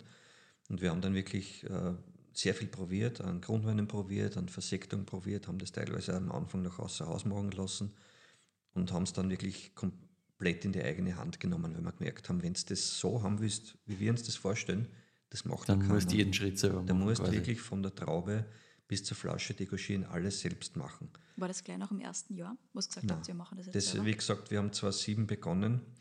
Wir waren dann, der Jahrgang 2012 war dann soweit. Das war der erste, wo wir gesagt haben, okay, das ist jetzt ein Sekt, wo man sich ein bisschen was darunter vorstellen kann von der Region. Und 2015 war der erste große Jahrgang. Ja, ja. Und der 15er Jahrgang war wirklich der, das war ein sehr, sehr guter Sektjahrgang. Wir haben mittlerweile einige Erfahrung gehabt, haben uns, uns entsprechend auch weitergebildet diesbezüglich. Und 15er Jahrgang hat dann wirklich gut funktioniert. Und mit dem Jahrgang 15 haben wir dann, auch, wann war das im Jahr 20, bei Gomio den besten Sekt Österreichs gemacht, den Sekt des Jahres. Also es war von Beginn weg bis zu der ersten großen Auszeichnung ein relativ schneller Weg. Aber was wir zwischendurch alles probiert haben und nicht verwendet haben, ist, ist wieder eine andere Thematik. Und ich glaube, es ist auch nur in Sektjahren ein relativ schneller Weg, weil es halt schon, du hast halt viel mehr Zeit dazwischen, bis du überhaupt einmal wirklich ein Produkt am Markt bringst. Ne? Genau. Also das stelle ich mir so schwierig vor, das ist halt kein Ja, du Thema, dass du sagst, ich kann das jetzt einfach einmal fertig machen und dann ist es fertig, sondern du hast viel mehr Zeit zwischen Ja, Beginn du, und du, Ende. du Ne? hast aber dann auch mehr Eingriffsmöglichkeiten. Mhm. Im Prinzip kannst du sagen, bis zur Tirage, also bis zur Flaschenfüllung hast du Ja. natürlich die Möglichkeit, äh, dort entsprechend am, am Wein zu arbeiten, kann man gar nicht sagen. Man kann ihn eh nur begleiten. Also Ja. im Prinzip, es wird von der Pressung her, es wird mit Ganztraubenpressung sehr schonend gemacht. Es werden immer nur die ersten 50 Prozent der Pressausbeute verwendet Mhm. für Sekt. Äh, Das wird vergoren, ganz klassisch. Man macht einen BSA. Mhm. Die Herausforderung ist, das alles ohne Schwefel zu machen, dass man das wirklich dann so hinbringt, dass da nichts passiert, wegen der Mikrobellen noch mit, mit Oxidation. Mhm. Ist aber durchaus machbar. Also wenn man da sich mit, damit ein bisschen beschäftigt, ist kein Problem. Das geht. Dann muss man halt in die Flasche gehen, also die Tiragefüllung, und da hat man halt dann kaum mehr Eingriffsmöglichkeiten. Ja. Sagen wir so ähnlich wie beim, beim Curling, wenn du den Stein loslässt. Genau, dann musst du Dann einfach rennt nur er, da warten. kannst du ein bisschen hin und her beseln, aber Ja. sonst schon nichts. Und bist quasi dem, dem ausgeliefert, was dann schlussendlich rauskommt. Und im besten Fall ist es eine Punktlandung. Aber das ist eben auch die Zeitfrage. Man darf nicht zu früh damit rausgehen. Also man muss schon auch. Das stelle mir schon schwer sich- vor. Ja, das ist. Ich meine, wir sind beides wirklich Idealisten und man weiß schon unterwegs, das wird gut, wird gut. Ja. Und dann musst Warten, bis das Zahn hört. Ja. ruhig Ja. bleiben. Und das Ja. ist dann, dann oft schwierig. Man wird schon gern zeigen, aber man muss dann wirklich warten, bis es soweit ist. Alles andere hat wenig Sinn. Und was würdest du sagen, was waren so die, die ich würde nicht sagen größten Fehler, aber die Sachen, wo am meisten schiefgegangen ist? Gibt es da Beispiele? Nein, Weil ich ist denke, schon da muss ja schon viel schief gehen können mal auf dem Prozess, weil es ist so ja, komplex. Nein, es, es ist schon einmal die, erstens einmal, es, es geht wirklich nur mit Handlese und Ganztraubenpressung. ja. Das ist jetzt äh, keine, keine erfundene Geschichte, die man schon lange eben auch aus der Champagne kennt. Es funktioniert nur so. Ja. Und zwar deswegen, weil einfach die Trauben, wenn die jetzt vorher gerebelt oder gematscht werden oder mit Maschinen gelesen werden, wird einfach derart viel aus den Schalen schon in den Most gelöst, in Form einerseits von Gerbstoff und eben von, von Substanzen, die den Most entsäuern. Also sprich Kali, Calcium würde aus der Traubenschale schon rausgehen, würde Ja. den Most schon entsäuern, der pH-Wert würde nicht mehr so passen. Und das sind alles Faktoren, die dann den Grundwein nicht mehr so werden lassen, dass das ja wirklich in der Flaschengärung funktioniert. Das sind Parameter, die kann man nicht umgehen. Da Ja. muss man sich dran halten Ja. und muss man sich betrieblich organisieren, dass es funktioniert. Ja. Das ist einfach so. Aber das haben wir dann bald eingesehen. Auch die ersten Grundweine, die wir gemacht haben, waren im Prinzip einer unserer leichten grünen Veltliner und den versekten wir jetzt. Da kommt zwar Sprudel raus, aber jetzt nicht das, was wir im Glas haben, bei Weitem. Nicht. ja, weil du nimmst Das- im Endeffekt nur einen Wein und sagst, ich versuche den irgendwie zu Ja, versekten. Ne? aber das, das funktioniert nicht. Ja. Es wird zwar Sprudel, aber kein großer, kein großartiger, kein hochwertiger Sekt. Wird sicher nicht. Das waren so die ersten Sachen. Dann haben wir Sachen gesagt, äh, Versekten ohne Schwefel, ohne BSA kann gut gehen. Ja. Und aber ich kann dann in der Flasche einen BSA machen. Das gibt super tolle Sauerkrautaromatik. Also das ist natürlich ein BSA, den man vorher macht im Gebinde. Das wird nochmal entgast, mehr oder weniger. Also Ja. die, diese Abbauprodukte vom, vom Säureabbau gehen einfach aus dem Tank raus, die hast du nicht drinnen. Wenn es in der Flasche passiert, dann hast du die Aromatik drin und die bleibt drin. Und die kriegst du immer weg. Das sind jetzt so die grundlegenden Fehler, die man machen kann. Dass man dann am Anfang auch zu reif erntet, ist auch mit ein Fehler. Also man muss wirklich auch die Weingärten entsprechend hinbringen, dass man mit einer geringen Zuckergradation entsprechend viel Säure, trotz alledem aromatische Reife hat. Und das ist eben genau diese Aspekte, also dass man die drei Faktoren zusammenbringt, das geht einfach nur in gewissen Gebieten, Regionen, wo es es klimatisch und vom Boden her zulässt. Und das ist halt eben dieser Streifen im Weinviertel, wo eben das genau funktioniert. Das sagst du, hast entsprechend die, die kühleren Nächte, du Ja. hast die entsprechenden Sonnenstunden, hast kalkreiche Böden, die etwas kühler sind und bringst es eben hin, dass du mit, mit 15, 15,5, 16 kmw Zucker aromatisch reif bist, nicht mehr grün bist. Und wie gesagt, das geht in gewissen Regionen. Jetzt hat sich sicher eher von Süden ein bisschen mehr Richtung Norden verschoben. Ja. Aber das kann man eben nur dort nutzen, wo es funktioniert. Man kann jetzt nicht überall sagen, man kann, macht überall diese Art von Sektgrundwein und es wird überall funktionieren, in jedem Weinbaugebiet. Wird es nicht spülen. Man kann natürlich verschiedene Stilistiken machen, also das, da gibt es schon eine Bandbreite, ganz klar. Aber es geht nicht überall und deswegen ist ihm das Schöne, dass es bei uns in der Region so gut funktioniert. Und es ist schade, dass sie nicht mehr machen. Total, ja. Ja, es braucht Trailblazer. Es braucht Leute, die anfangen damit. Meine, vielleicht, wenn man euch zuschaut, dabei kriegt man wahrscheinlich Lust drauf, wenn man Winzerin und Winzer ist in der Region und sie denkt, ach, das gangert ja doch, das gangert ja wirklich. Mit ein bisschen Arbeit. Ja, genau. ja. Wieder ein bisschen Arbeit. Das ist halt immer, glaube ich, dann die Schwierigkeit. Ne? Da, da steckt halt schon sehr, sehr viel Arbeit Absolut. dahinter. Und die Investition. Also es Ja. man muss schon sehr viel Technik sich zulegen Das glaube ich, ja. und die Geduld haben und es auch können. Ja. Also ich glaube, das ist schon auch nochmal eine Liga, die zum, zum handwerklichen Arbeiten nochmal dazukommt. Ja. Und das betone ich immer, also ich interpretiere mich immer als, ähm, wir sind ein, ein, ein Winzerhaus, das eben Sekt macht, Ja. Sekt aus Winzerhand. Und das ist eine Aufgabe, die, die schon sehr fordert, aber auch nicht jeder kann. Ja, na, sicher. Ja, du musst es ja können Total. wollen, ne? wie man gerade gehört hat. Ewig lange Spielereien, immer testen, immer probieren und schauen, wie man weiterkommt. Man muss ja den Ebenen. Steuerberater davon überzeugen, dass man jetzt Ah ja. drei, vier, fünf Jahre lang ins Ja, Lager das ist die Schwierigkeit, hineinarbeitet ja. und Du arbeitest ja nur ins, ins Nichts, bis du das Produkt dann erst einmal zahlen kannst und dann verkaufen kannst. Ja, Also es ist, der Umstieg, der Weg dahin ist teuer. ja das glaube ich. Das muss man sich konzeptionell gut überlegen, wie man das macht. Es ist machbar. Mhm. Ist jetzt nicht so, dass das nicht machbar wäre, aber man muss jetzt wirklich gut konzeptionieren und dann aber durchziehen. Wirklich Man machen. wird jahrgangsunabhängiger. Man, man hat ein Lager liegen, wo man jederzeit verkaufen kann. Und wenn jetzt ein schlechteres Jahr wäre, haben wir immer noch was da, Ja. wo man sich positioniert und als Gutes wahrgenommen wird. Mhm. Und ja, man, man muss in der Denkweise einiges umstellen. Wie, wie kann ich mir das vorstellen? Vom Beginn quasi, du hast gesagt 2007, so die ersten Schritte mit Sekt zu heute wirklich ziemlich Fokus Schaumwein, würde ich jetzt sagen. Oder wie, wie würdet ihr das interpretieren? Wie würdet ihr das erzählen, wie sich das auch verändert hat von dem, Ja. wie viel Stillwein, wie viel Schaumwein, wie sich das. Also, wie wir begonnen haben, 2007 war das äh, Randerscheinung. Ja. Da haben wir ein paar hundert Liter gemacht. Ja. Einfach als, als, als Liebkind einmal das heranzuziehen, zu schauen, wie es geht. Äh, wir haben damals, was für Fläche haben wir gehabt zu der Zeit? Circa 12 Hektar, glaube ich. Oder 10 Hektar im, im Ertrag. Zu dem Zeitpunkt, und da war der Sekt mit ein paar hundert Liter verschwindend gering. Ja. Wir haben, heute haben wir knapp 17 Hektar, die in Ertrag sind. Wir haben aber relativ viel jüngere Anlagen, die wir in den letzten hm, wie lang, 14 Jahren gesetzt haben.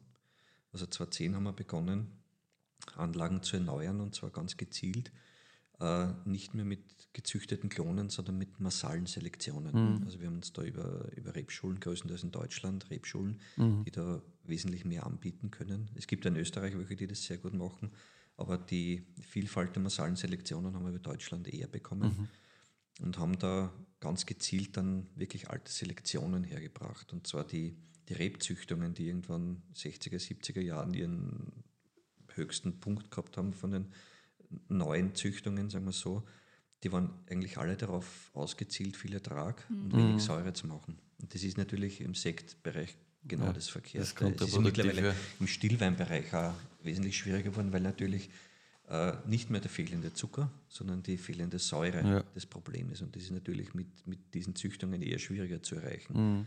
Und mit diesen wirklich alten massalen Selektionen da sind die Trauben nur halb so groß. Mhm. Die Beeren werden teilweise nicht größer als Erbsengröße, Mhm. haben dadurch einen viel größeren Schalenanteil für Aromatik, äh, gehen nicht so sehr in die Zuckerproduktion, aber behalten relativ lang Säure. Mhm. Und das ist natürlich alles das, was wir gut brauchen können für Sekt. Ja, sicher. Und da haben wir eben in, in der Richtung schon begonnen und haben eben von da weg äh, die, die Rebflächen erst aufgebaut schon langsam und, und äh, haben teilweise alte Anlagen umgestellt in der Erziehung. Man muss das dann auch in der Laubwandhöhe ein bisschen anders machen, man muss das dann in der Zeitpunkt des Entblätterns anders machen, in Ja. der Beschattung der Trauben ein bisschen anders machen.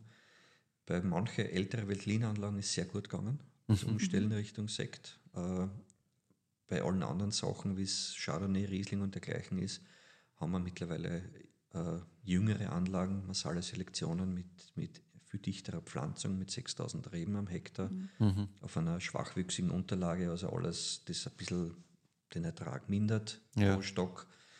Der Hektarertrag passt trotzdem durch die Dichtpflanzung und die Grundweine sind, das sind ganz andere Sachen, das sind andere Welten mittlerweile diesbezüglich.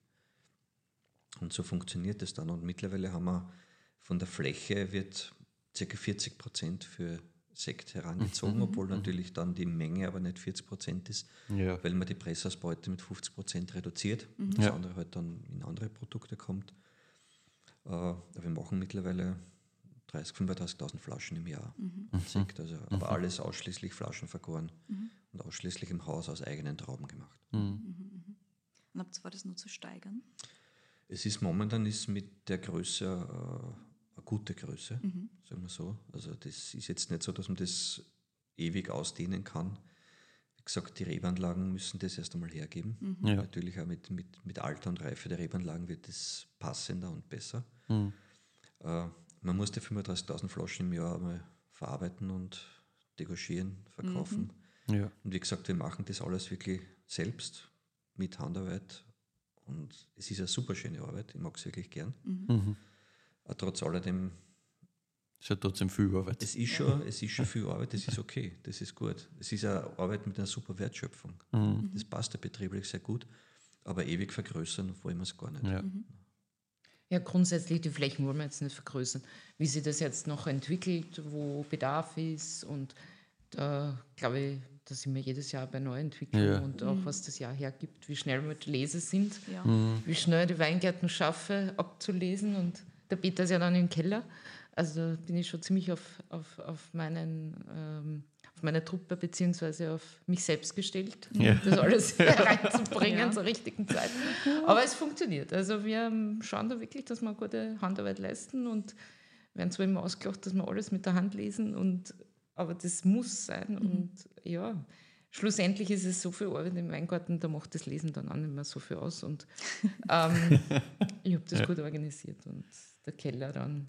Also schlafen tun wir halt dann nicht mehr aber das, Ja, das glaube ich. Hinter, während der Lese und so Während ist schon Leses ist der, der, der Schlafdurchschnitt ähnlich wie damals auf den besten Saisonen am Adelberg. Also Ja, Ah, okay, ja. passt. Aber Wir können es uns ungefähr ausrechnen.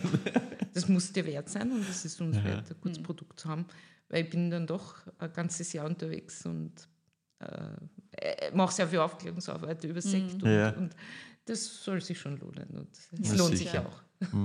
Ja, es funktioniert ja wirklich gut, muss ich sagen. Also wenn du mit den Produkten am Markt gehst, also die Else ist da größtenteils unterwegs. Ja.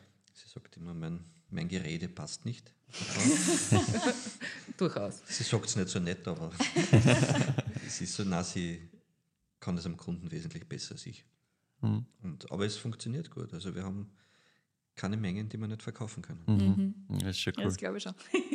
Es funktioniert das Produkt gut. Ja, sicher, ist halt geil. Es war, war eine Zeit heuer auch, wo wir einfach große Reserven dann gar nicht mehr verfügbar gehabt haben. Und äh, ja, das ist natürlich dann schon immer, also dass man auch alles hat, was man braucht, das ist eher das, das Bedarfs, also das nach äh, zu also wieder zu degorgieren, wieder zu schauen, die Hefelagerung passt, das war eher das Problem. Ja. Wenn man mit frischeren Sachen rauskommt, ist natürlich immer einfacher. Weil ihr jetzt vorher gemeint habt, ähm, es hat sich durchaus die Weingartenarbeit weiterentwickeln müssen. Wie war das bei euch? War das dann auch ab 2007, dass ihr angefangen habt, hm, war Bio spannend oder war das vielleicht sogar schon vorher? Na, es war mit ein Thema, auf alle Fälle, in den Köpfen schon lang. In unseren, unser beiden Köpfen war es hier schon länger das Thema. Zu dem Zeitpunkt waren aber Elses Eltern auch noch teilweise im Betrieb. Wir haben eigentlich zwei Betriebe gehabt. Also sie haben den Ackerbau weitergeführt, wir haben eigentlich dann nur einen Weinbau, nur unter Anführungszeichen nur Weinbau Ja, ja. genommen. Einen kleinen Teil an Weinbau haben sie sich selbst auch noch äh, behalten und haben daraus quasi standardmäßig die Liter war gemacht, wie, sie, wie sie es verkauft haben. Und nachdem die zwei Betriebe so knapp nebeneinander waren, beziehungsweise kombiniert waren mit Maschinen und Geräten, war das äh, Bier zu arbeiten noch kein Thema. Da sind wir gegen Mauern gerannt. Aber das hättest man dann beides umstellen müssen, oder? Ja, und das war dann eben im, im Zehnerjahr war es dann aber so weit, also das Zehnerjahr äh, war ja vom Wetter her für den Weinbau eher schwieriger. Es war ein kühleres Jahr, sehr feuchtes Jahr. Es war das Jahr, wo der Vulkan in Island da das Weltklima Ah, ja. beeinflusst hat. Und wir haben damals wirklich ein sehr, sehr niederschlagsreiches Frühjahr schon gehabt und haben dann aber festgestellt, dass wir mit den konventionellen Mitteln gegen die Pilzkrankheiten, vor allem gegen Bären, nicht mehr weiterkommen. Und haben dann eigentlich quasi nur mehr, unter Anführungszeichen nur mehr, die, die biologischen Mittel zur Verfügung gehabt und das hat dann aber funktioniert. Insofern war das einfach wirklich eine Feuertaufe, dass wir gesagt haben, also wenn es wirklich haarig wird, Ja. ist eigentlich das, was äh, direkt auf der Pflanze aufgebracht wird, besser funktioniert, ist eigentlich diese Pflanzenschutzmittel, die man unter, unter, unter Bio einstuft, gelistet hat. Natürlich ist man öfters unterwegs, natürlich muss man mehr dafür tun, aber es hat funktioniert. Und das war dann irgendwie so dieser, wirklich der Sprung ins kalte Wasser, wirklich so zu sehen und haben dann vom 10er Jahr begonnen, eben die Weingärten immer mehr biologisch äh, zu bearbeiten. Also unter Stock, dass man da mit, mit Gift fahren, das hat es damals auch schon immer gegeben. Das Ja. haben wir schon mechanisch gemacht. Und im 12er Jahr haben wir dann eigentlich äh, einen Vertrag unterschrieben. Also von da weg haben wir dann wirklich äh, auch am, am verpflichtet biologisch gearbeitet. ja. Und das ist äh, meiner Überzeugung nach wirklich das, das Bessere, das, was besser funktioniert, wo man weniger Rückstände in den Moosten hat, äh, die einfach, wenn man die Umstellungsphase, die eine schwierige ist, Ja, das, das, das muss man glaube ich. sagen. Also wir haben das immer so vermittelt gekriegt, du musst jetzt einen, einen Junkie auf kalten Zug stellen. Und so ich glaube, die. Pflanze ist äh, gewohnt quasi, dass sie das halt alles kriegt und auf einmal ist es weg. ist komplett weg. Äh, bei Junganlagen ist es wesentlich einfacher gegangen. Bei Mhm. älteren Anlagen ist es schwieriger gewesen. Also ältere Anlagen, die zwischen 20 und 30 Jahren die auf Bio umstellen, war wesentlich schwieriger als jetzt äh, neu ausgesetzt, die du entsprechend hergekriegt Mhm. hast. Aber es hat auch funktioniert. Es ist halt diese Umstellungszeit von den drei Jahren, die man im Weinbau hat, ist aber zu kurz. Das ist jetzt in drei Jahren hat man vielleicht keine nachweisbaren Rückstände mehr aus der Ja. Rebe heraus. Dass die, die Reben wirklich funktionieren im Weingarten, das dauert wesentlich länger. Teilweise sechs, sieben, acht Jahre. Okay. Mhm. Aber ist das wieder hast, rennt, quasi, wo du sagst, bis das Da wieder in war's Balance ist. davor. Ja. Erinnert ihr das an wen? ja, ja, sicher. Hat das Problem jemand anderer auch schon gehabt. Gell? Vermutlich Vor kurzem alle. mit jemand anderem telefoniert, der gemeint hat, unter acht bis zehn Jahren. Ja, Teilweise ist brauchen das wir Umstände, gar so, so lange braucht man gar nicht reden. Ja, genau. Nein, das Ganze muss wieder in der Balance kommen. Und dann funktioniert es aber sehr Mhm. gut. Ja, man muss eigentlich präziser arbeiten und es muss alles gut durchlüftet sein. Du musst immer schauen, dass du alles zeitgerecht arbeitest und sehr flexibel. Aber ich muss sagen, das macht auch Freude, weil die Anlagen immer in einem sehr, sehr guten Zustand sind. ja. Und das ist auch wichtig. Ich glaube, es muss alles auch ähm, entsprechend ausschauen. Die Pflanze muss sich wohlfühlen, so wie wir uns wohlfühlen. Es muss ja draußen oder herinnen das ganze Umfeld da zusammenpassen, um wirklich ein gutes Produkt zu zeigen. Es kann nicht sein, dass da irgendwas verludert oder sonst was, sondern es muss wirklich passen. Wie war das in der Region insgesamt, wie ihr umgestellt habt? Hat es da Betriebe gegeben, du lachst schon? Ja, mit, Wer war die Outlaws? ja. Nein, wir sind sicher, ähm, wir haben immer so ein bisschen äh, eigenständigen Weg gewählt. ja. der Man kriegt es halt nicht so leicht. Ich muss schauen, dass ich das irgendwo äh, nach für uns Österreich kriege. Und der hat gesagt, na passt. Wir, wir, eigentlich haben wir uns immer nur selber gefragt, ob das für uns passt. Ja. Wir haben jetzt nie Ich glaube, das ist eh Umfeld richtig. beachtet. Darfst du eh nicht auf die anderen schauen, Und, aber ja, man den gefällt halt es den mit. anderen nicht. ja. Aber ähm, ich denke, die Leute, die unsere Produkte schätzen, die Na, legen sicher. Wert drauf. ja, ja. Absolut. Hat es da irgendwelche Inspirationsbetriebe sonst gegeben rund um und Jetzt nicht nur Weinvierteltechnisch, sondern Ja. hat es da irgendwo Sachen gegeben, wo ich gesagt habe, die machen das auch so? Ja, ja, wir schauen uns alles an. Wir waren Ja. jetzt, jetzt äh, Sagen wir so, das waren jetzt nicht die Inspirationsbetriebe äh, des Bio Ja. wegen. Das sind einfach Betriebe, die man schon lange gekannt hat, die Weine geschätzt hat. Und wenn man dann genauer hingeschaut hat, Hast du gesehen, waren wieso? drei Viertel oder 80 Prozent von denen bio oder biodynamisch. Ja. Das war eher umgekehrt, dass man wirklich gesagt hat, die Weine, die dich ansprechen, die du irgendwann mal gekriegt hast, Ja, warum sind die so hast, geil? warum sind die so gut? Ja. Und es sind teilweise Betriebe gewesen, die schon lange so arbeiten, aber es auch gar nicht deklariert haben. Ja. Ja. Wenn du dort warst und das angeschaut hast, hast du gesehen, okay, so wie die arbeiten, das heißt bei uns Bio. Und, und das ist dann eher der Weg, der dich bestärkt und, Ja. und äh, dann auf den Weg bringt, das so zu machen. Na, wir haben schon ganz tolle Wegbegleiter. Also das muss man schon auch Hm. sagen. Ja. Die, das, das pflegen wir sehr und das schätzen wir auch sehr. Und wir tauschen uns auch in unserer Winzerschaft natürlich jetzt mit Sekt geprägt sehr stark aus. Hm. Und das möchten wir nicht missen. Mhm. Ist, glaube ich, auch wichtig, oder? Dass du halt einfach Ja, dieses Lebensgefühl. Ping-Pong ja auch hast. Ja, dass du hast, der ja. was deine Probleme oder auch deine Freuden wirklich auch verstehen kann und halt auch wieder Konter gibt, was sie wo tut. Da gibt es aber dann in der Liga auch wenig Neid, weil Ja. jeder weiß, das ist einfach viel Arbeit. Ja, ja, natürlich. Also das muss ich sagen, je weiter es nach oben geht, desto weniger Querschüsse gibt es, weil einfach jeder weiß, das Ja. ist eh nur viel Arbeit. Ja. Ja, und weil, ich glaube, weil die Leute halt das jeweils Das andere Produkt auch ja. schätzen. Ganz genau. Die sagen halt, das ist geil, es ist halt nicht meins, aber ich finde es halt trotzdem geil. Ist halt meine, man muss sich schon mit seinen Sachen natürlich am Markt behaupten. Ja. Man muss es auch vertreten und man muss es auch ähm, entsprechend präsentieren, aber äh, man muss ja das andere nicht schlecht heißen. Das ist immer ganz wichtig. Augenhöhe, Umgang und Freude dran. Voll. Voll. Wie war das so die ersten paar Jahre, wo ihr gesagt habt, boah, so jetzt passt das Produkt, jetzt macht uns das wirklich Spaß. Und das dann zu verteilen. Ja, das ist dann schlussendlich das Ernten, oder? Na, ähm, da stehst du natürlich anders da. Ja, Und- das glaube ich. Das ist schon ein, ein Schritt, der, der dann ähm, dich bestätigt und wo du das dann wirklich äh, gerne tust. Ja. War das am Anfang trotzdem Überzeugungsarbeit? Weil es ist halt trotzdem nicht die auch Champagne. täglich noch immer. Dementsprechend Also Geschenk kriegst nichts, hast Ja. gell? fairer Punkt. Aber natürlich, jetzt tun wir uns vielleicht, aber jetzt kennt ihr ja schon ein bisschen wer uns. Ja. Ja. Es ist nicht nur, dass man überall anrufen muss und sagt, Mhm. naja, lange erklären, sondern man, man weiß schon ein bisschen mehr darüber. Ja. Ja, ja. Ja. Na, mittlerweile hilft auf jeden schon. Fall. Mhm.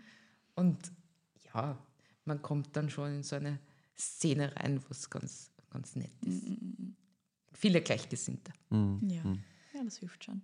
So ist es. Und weil wir vorher gerade gesprochen haben, dass im Normalfall zumindest während der Lese, Peter, du im Weinkeller bist und Elsa, du draußen. Das Ja. ist während des Jahres auch eher so, ne? Aufteilungstechnisch. Also ich schaue schon eher draußen. Das ist natürlich auch meine, meine Wurzel. Mhm. Ähm, mit dem bin ich aufgewachsen und da schaut man einfach schon ein bisschen mehr draußen auch. Ähm, ich habe natürlich schon Leute, die uns unterstützen, ganz ein gutes Team. Und das heißt nicht, dass ich immer draußen bin, aber ich weiß genau, wo was passiert und wo was nicht passiert. Und ja, da bleibe ich dran. Und wir tauschen uns dann schon aus, wo, wo, wo sind noch Sachen, die gemacht gehören. Es gehört ja trotzdem ausgedünnt, es gehört trotzdem dann äh, die Triebe reduziert, was auch immer jetzt anfällt. Und wir checken das eigentlich schon noch im Sommer sehr viel gemeinsam ab, ob wir da noch Arbeitskräfte brauchen oder wie auch Also, immer. äh, maschinentechnisch, traktortechnisch mache das meiste. Ich im Sommer draußen, Pflanzenschutz mache ich. Und da bist halt jede Woche irgendwann mal durch alle Weingärten durch. Ja. Und dann siehst du halt schon, wo was wie gemacht wird. Und das wird halt dann immer abgestimmt beim Abendessen. So. Ja. das ist das Praktische an. Wobei, haben wir auch schon Diskussionen gehabt, zusammenzuarbeiten und dann auch noch zusammen Zu Abendessen leben, ja. und zu leben. Ja. ja, aber das ist natürlich dann auch wieder ein Vorteil, wenn jeder so seinen Bereich hat. Ja, Ja, stimmt. ich sagen, Und ich darf mich ist- sicher bei gewissen Dingen überhaupt nicht einmischen. Ein Nicken. Auch umgekehrt wahrscheinlich. Ich wollte gerade sagen, das beruht, das beruht ja sicher auf Gegenseitigkeit, oder? ähm, ja, äh, trotzdem hat jeder so sein, sein, sein Umfeld, wo er sich dann wirklich auch wieder anderweitig austauscht und das ist auch wichtig. Also es, es, es muss schon so eine gewisse Freiheit herrschen, weil sonst wird es schon eng. Ja, Ja, sicher. Nach, nach außen hin muss man schon als eines auftreten. Also es Ja. kann Ja, jetzt nicht klar. jeder sein, Sein, sein sein spielen, durchsetzen. das geht nicht. Ja. Aber natürlich im Betrieb. Und wir haben halt das Glück auch, dass unser Betrieb relativ großflächig da aufgeteilt ist. Also man rennt sich nicht alle zwei Minuten über den Weg. Also während der Vegetationszeit hat jeder seins zu tun. Und das ist genauso wie wenn du arbeiten gehst, fährst in der Früh weg. Ja, Traktor und das diesen siehst du wieder quasi. Ja. Ja. Ja, und das oft einmal äh, andere Ansichten gibt es ja auch, okay. Äh, Man muss sich dann schon wieder immer wieder finden und sagen, ja, Es, so es kann ist ruhig es. verschiedene Ansichten geben, solange meine Ausbildung. ja, genau. Ja, äh, es gibt da sicher gewisse, wie soll man sagen, na, schlussendlich brauchst du Wertschätzung. und Ja. Ja. Ohne den geht es eh nicht. Und man muss sich schon äh, oft zusammenraufen wieder. Und, aber ein, ein gewisses Grundmögen muss da sein, weil sonst ja, sicher. Sonst wird es schwierig. Ja. Ja, Was, sicher. was sicher interessant, spannend oder äh, sehr sinnvoll war schlussendlich, die, die Elsa hat Klosterneuburg gemacht, mit dieser klassisch weinbaumäßigen Ausbildung. In Rust, ja, auf der Weinakademie kriegst du teilweise ganz andere Zugänge. Ja. Da geht es viel mehr internationaler, mehr um Sensorik und um Stilistik. Und irgendwie muss man da einen Mittelweg finden. Und da rauft man sich dann irgendwo zusammen oder erkennt jeder beim anderen, okay, das hat tut mehr Sinn, das tut mehr Sinn. Das bringt dann schon sehr viel. Also das ist sicher was, wo man dann schlussendlich ein, ein gemeinsames Zusammentreffen irgendwo hat oder sich auch zusammenraufen muss im Betrieb. Und das funktioniert dann aber irgendwann ganz gut. Aber ein großer Vorteil eigentlich ist, dass du halt diese zwei Strömungen unter vielen Anführungszeichen, aber halt zwei Zugänge hast und nicht nur beide denselben haben. Ne? Weil wenn beide jetzt, wenn sie beide nach Klosterneuburg gegangen waren und beide diesen Zugang, dann war wahrscheinlich was anderes rausgekommen. Ne? Und was wir schon auch machen, also wir sitzen wirklich jeden Abend und kosten meist irgendwas von Kollegen. Ja. Man, ab und zu natürlich schon eigene Sachen, weil wir auch selber schauen, Ja. wo, wo liegen wir da. Aber wir kosten wirklich jeden Abend fast, wenn wir zusammen sind, sozusagen die Sachen, verschiedene Sachen durch. Und ähm, das macht uns nach wie vor na, Riesenspaß. Ja. Ja. Das ist kein Thema, was erschöpft ist. Ja. Und ich glaube, das Weinthema ist schon sehr ergiebig und es gibt immer Gesprächsstoff. Ja. Aus eigener Erfahrung, ja. ja. Ich kann mir auch nicht vorstellen, Und dass man das erschöpfen kann. einfach wahnsinnig gern. Ja. wir sind Genussmenschen. ich sportle halt auch noch gern dazu, aber ja. Andere Menschen weniger. Aber das, das ist ja auch wichtig. Ja, aber grundsätzlich Essen, Essen, Trinken ist für uns, hat einen sehr, sehr hohen Stellenwert. Ja. Ich glaube, das ist auch ein Punkt, der uns sehr stark zusammenhält. Wie Ja. ist das gekommen? Dieses Essen hat auch einen hohen Stellenwert Aus der Gastronomie. Ja. aus der Gastro. Also doch. Also ja. ich kann jetzt nicht so gut kochen. Also ich kann Also es- kochen. Nicht nur das, das Kochen können, einfach den, das Wissen über gewisse Produkte oder Ja. Grundprodukte und, und den Zugang zu diesen, wenn man den kennt und hat und das dann auch kombinieren kann, das ist natürlich dann schon eine andere Geschichte, andere Liga. Wenn man auch ganz gezielt Sachen einkaufen kann, wo man weiß, das passt jetzt zu dem, und Ja. zu dem und, und, und probiert es dann, das ist dann schon ein großer Spaßfaktor. Und das ist, glaube ich, schon ein großes, großes Rezept. Das haben wir einerseits beim, beim Heuring quasi damals auch leben können. Also wir haben, da hat es schon mehr gegeben als Schmalzbrot und, und Ja, also das ist dann schon in, in eine andere Richtung auch gegangen. Und da hat man natürlich dann auch schon Kunden damit, würde ich sagen, fangen und begeistern können. Und den in die richtige Richtung lenken. Und äh, insofern hat sich das bei uns immer irgendwo abgespült. Also die Kombination Essen, Trinken. Ja, das ist jetzt eh nochmal ein guter Punkt, dieses heurigen Thema. Wie habt ihr das angefangen und wie hat sich das weiterentwickelt? Boah, angefangen haben wir es 2002, eigentlich, dann war April 2002 die Eröffnung. Ein schräger Tag. Also, also das war, die Else hat gastronomisch kaum Erfahrung gehabt. Null Ahnung. Ich habe in der Küche gesagt, ich mache das alleinig. Also ich habe es das alleinig machen können dann. Äh, Das ist damals noch gegangen. Also da waren die, die Arbeitskapazitäten noch, noch, noch in einem anderen Bereich.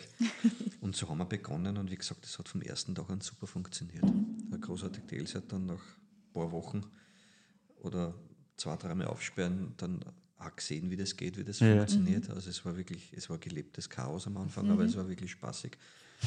Und wir haben im Prinzip nichts zum Verlieren gehabt. Ja. Also wir haben wirklich gesagt, aufsperren Wir können. haben alles besser gemacht. Das. Ich habe es im Endeffekt einfach zu Gaude gemacht, mehr oder weniger. Oder? Ja, Aber also wirklich aus einem das- Spaß Also ich glaube heraus. schon, dass ihr Spaß auf hohem Niveau, Ja. so hat es begonnen. Ist ja dann wirklich bald ernsthafter geworden. Aber was, wir, ihr was damals gehabt, äh, super war, wir haben gleich relativ gut mit dem verdient. Äh, Das war Ah, einfach immer gut. gleich mal was da. Und du hast das sofort eininvestiert wieder. Ja, Ja. ja, klar. Aber das hat uns nie mm, was gemacht. Ja. Mhm. Das war immer super. Ja.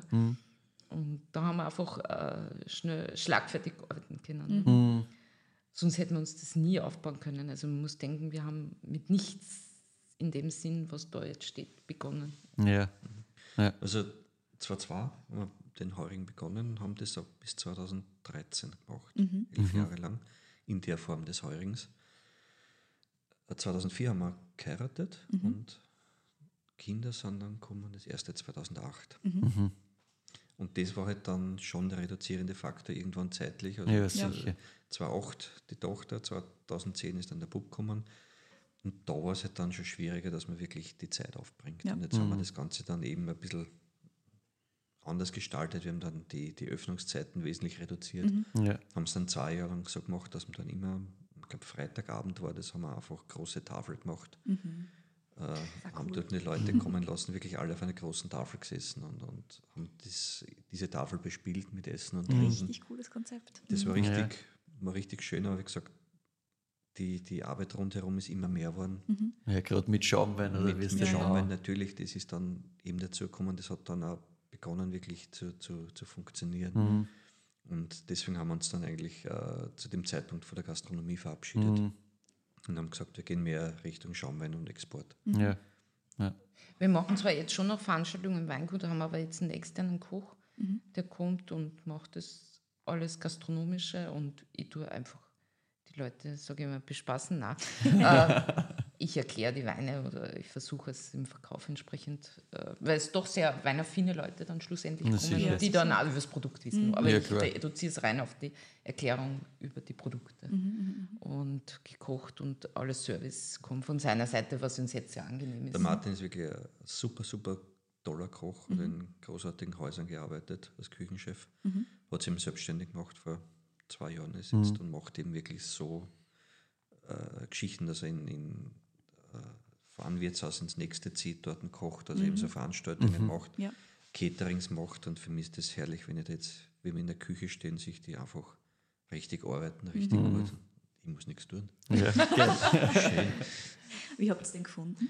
Das aus der Das ist ja Nachbarortschaft. Ja. Ah, okay. Ja, das ist praktisch. wirklich Nachbarortschaft und eben als Weinviertler, äh, wie es sich auch bezeichnet, Mhm. äh, hat er in den letzten zwei Jahren relativ viele erobern können vor Ort. Mhm. Das ist wirklich gut gemacht. Wirklich gut und wir haben Riesenfreude damit, Riesenspaß. Das, Sehr ja, cool. wir machen so Sektfrühstück und so Mhm. Sachen. Und das ist ganz, ganz nett mit ihm zu bespielen. Von dem, das ist für uns ein Zusatzangebot, damit auch die Leute vor Ort kommen können. Ja, ja. Was ja ganz nett ist. Zugang. Es bietet halt einfach Ja. Zugang. Auch Ja, Menschen, voll. die das vielleicht einmal vor Ort sehen wollen oder Ja. die eure Produkte jetzt vielleicht schon kennen, aber das Gefühl haben, sie wollen das jetzt einfach nur mal besser kennenlernen. Es ist schon was anderes, wenn man wohin kommen kann. und nur Natürlich, dazu ja, mit ja. gastronomischem Angebot on top. Genau, weil das, ist halt schon einmal ein sehr schön. anderes Erlebnis als einfach nur Verkostung. Ja. Wenn ich sage, Auf okay, alle Fälle, ja. du kriegst nicht einfach nur jetzt irgendwie eben das angesprochene Schmalzbrot halt dazu und fertig sind. Du hast wirklich so ein Gesamterlebnis, das ist schon cool. Holt dich halt nochmal ganz woanders ab. Und wie gesagt, das ist wirklich auf höchstem Niveau, wo er das macht. Das ist jetzt Mhm. kein, Eben. Kein kein erweitertes Schmalzbrot, das ist Ja. richtig gutes Essen. Ja, ist halt geil. Geht dir das ab, Peter? Nein, wie gesagt, ich habe eine Mordsfreude, wenn ich sehe, dass andere Leute in der Küche stehen, wo ich lang war. Die Elsa fragt immer, macht ihr das nichts? Tut das Ja, nichts? genau. Ja, das wollte ich auch schon. Ich So ein bisschen der Stolz, oder? Ja, gell? Ich, ich habe mir es auch gedacht. Tut dir das nicht, dass du nicht dann daneben Nein, stehst und willst eigentlich selber? Nein, die machen so gut, dass ich das nicht machen muss. Cool. Das ist schon stark. Das ist Ja. super. Und wie gesagt, ich habe viele Jahre und, und viele Stunden und viel Schweiß in der Küche gehabt und, und ich habe es immer gern gemacht. Aber ich, ich habe mich auch in eine andere Richtung einmal weiterentwickelt und wir Ja, sind jetzt viel mehr am, am, am Sekt unterwegs. Und das ist unterstützend, was die jetzt machen. Also wenn, wenn wir jetzt sagen, wir machen die, die Produkte in Form von Wein, Sekt, die Getränke dazu und die machen zeitgemäßes Essen, Perfekt. herrlich. Sehr cool. Vor allem, die können mit Pinzetten anrichten. Das habe ich nie gelernt. Tja, Aber sonst, ja. Es ist natürlich, am Weingut war es sicher schon mehr Action, als wir jetzt bieten. Aber ähm, das hat sich einfach jetzt dadurch, dass wir eben sehr viel auch im Ausland tätig sind und so weiter, ein bisschen verändert. Was, was ja auch ähm, logisch ist, weil wir müssen ja die Mengen auch entsprechend verkaufen. ja sicher. Und somit passt das auch wieder. Wie ist das exporttechnisch insgesamt so? Also, Na, wir sind schon in sehr vielen Ländern generell, europaweit, ein bisschen Übersee. Und ja, schon sehr aktiv. Menge, es ist knapp die Hälfte, die wir im Export 50-50. haben. Knapp die ja, Hälfte. ist schon ordentlich. Es war schon mehr, Ja, aber mit, mit äh, je größer der Sektoranteil ist, desto mehr muss er den Markt wieder neu erarbeiten. Ja, sicher. Es ist schon so, dass, dass äh, Schaumwein und Stillwein im Export nicht die gleichen Kunden Ja. und die gleichen Händler sind. ja. Es ist durchaus machbar. Es sind äh, sicher Märkte wie Deutschland sind schwieriger, weil einfach Deutschland beim, beim Schaumwein das Preisniveau überraschend nieder ist. Ja. Sagen wir so. Da gibt es halt sehr, sehr viel günstige Sachen. Da tust du das schwieriger. In der Schweiz rennen uns da, ich will nicht sagen die Tür ein, aber dort hast du Ja. natürlich preislich das Problem nicht. Wenn sie die Schweizer dann daran gewohnt haben, dass man Sachen mit Säure sehr gut trinken kann, Ja, dann sind sie auch glücklich darüber Ja. und kaufen das gern. ja. Also das war eher früher bei der Schweiz schwieriger, wenn du mit Produkte mit Säure hast. Das war immer alles sehr, sehr, sehr mild, sehr frankophil, sehr wirklich, ja. Und das ist jetzt gerade, wo man merkt, das dreht sich da ein bisschen. Und das Ja. ist natürlich sehr, sehr für uns sehr positiv Ja, sicher. und sehr angenehm. Gesagt, also die, die Märkte, auch wenn es schon in den Exportmärkten warst, für Schaumwein muss das wieder ein bisschen neu aufarbeiten. Und kann ich das insgesamt über das gesamte Sortiment quasi 50-50 sehen? Also auch beim Stillwein oder ist der Export Schaumwein lastiger oder umgekehrt? Ja, es ist- noch. Ja, okay. Und ich glaube, wir verkaufen sicher mehr Schaumwein in Österreich selber. Ja, Aber ähm, ja, ich bin dabei, dass wir das doch gewaltig erweitern und Mhm. ähm, mit Sommeliers und, und äh, Weinkennern und einfach die, die sich der Sache ein bisschen annehmen. Also Ja. ist ich stehe immer natürlich neben, neben einem Champagnerwinzer, Mhm. weil ich bin voll. und äh, beobachte das sehr genau. Ähm, ich ich denke einfach, ähm, dieses äh, Winzer-Sekt-Denken in Österreich, das wird schon noch kommen. Also ich glaube, Winzer Champagner ist ja jetzt sehr gerade in Ja. einer sehr Jetzt großen ist es Mode. da. Ja, weil es Und- halt auch lang braucht. Ich Ja, glaube, wir sind da gleich direkt dran. Genau, Ja. genau, das glaube ich ich nur Und ich glaube, an dieser Positionierung müssen wir arbeiten. Mhm. Aber seht ihr da, dass sie da in den letzten Jahren jetzt was tut? Ja, ja. Mit dem Schaumwein-Thema in Österreich? Weil ich Ja, finde jetzt von absolut unserer Perspektive total, Super. ja. Ja. Gastronomie, wenn du in, in gute Gastronomie kommst, sagst du, kommst mit Schaumwein, dann bist du immer, bist immer gleich da. Ja, Ja. Es wird ja Das lieben gefühlt, ich weiß nicht, ob es tatsächlich statistisch so ist, aber gefühlt ähm, wird Schaumwein trotzdem noch mehr getrunken, im Gegensatz zu ganz vielen anderen Weinsparten, die eher zurückgehen, Mhm. wie wir gehört haben. Aber ich glaube, Schaumwein ist noch immer am größten. Statistisch ist Schaumwein, dass das nicht fällt. Also es Ja. steigt immer noch, es steigt immer noch Mhm. oder steht auf einem sehr guten Niveau. Nein, es steigt eigentlich immer noch Schaumwein durch die Bank. Ja gut, dann ist nicht Was cool. äh, bei allen anderen Rosé ist das, was jetzt die letzten Jahre gestiegen ist, was Ja, genau. jetzt aber auf einem guten Niveau steht und nicht fällt. Alle anderen Sachen sind eher leicht rückläufig, nur Ja. Schaumwein ist eher noch der Gewinner. ja, In alle. Sparten, also von wirklich von ganz leicht einfach bis sehr hochwertig. Ja. Also jetzt gesehen habe, bei die, bei ne? Gastro-Anteil ist, Exportanteil ist ja bei Schaumwein, hochwertigen Schaumwein gut gestiegen, Ja. jetzt ich das mitgekriegt habe. Äh, in, in der Richtung sind wir schon gut unterwegs, das stimmt schon. Und hat sicher die, die Erstellung der Qualitätspyramide bei Sekt, die jetzt Ja. vor ein paar Jahren läuft mittlerweile, Ja.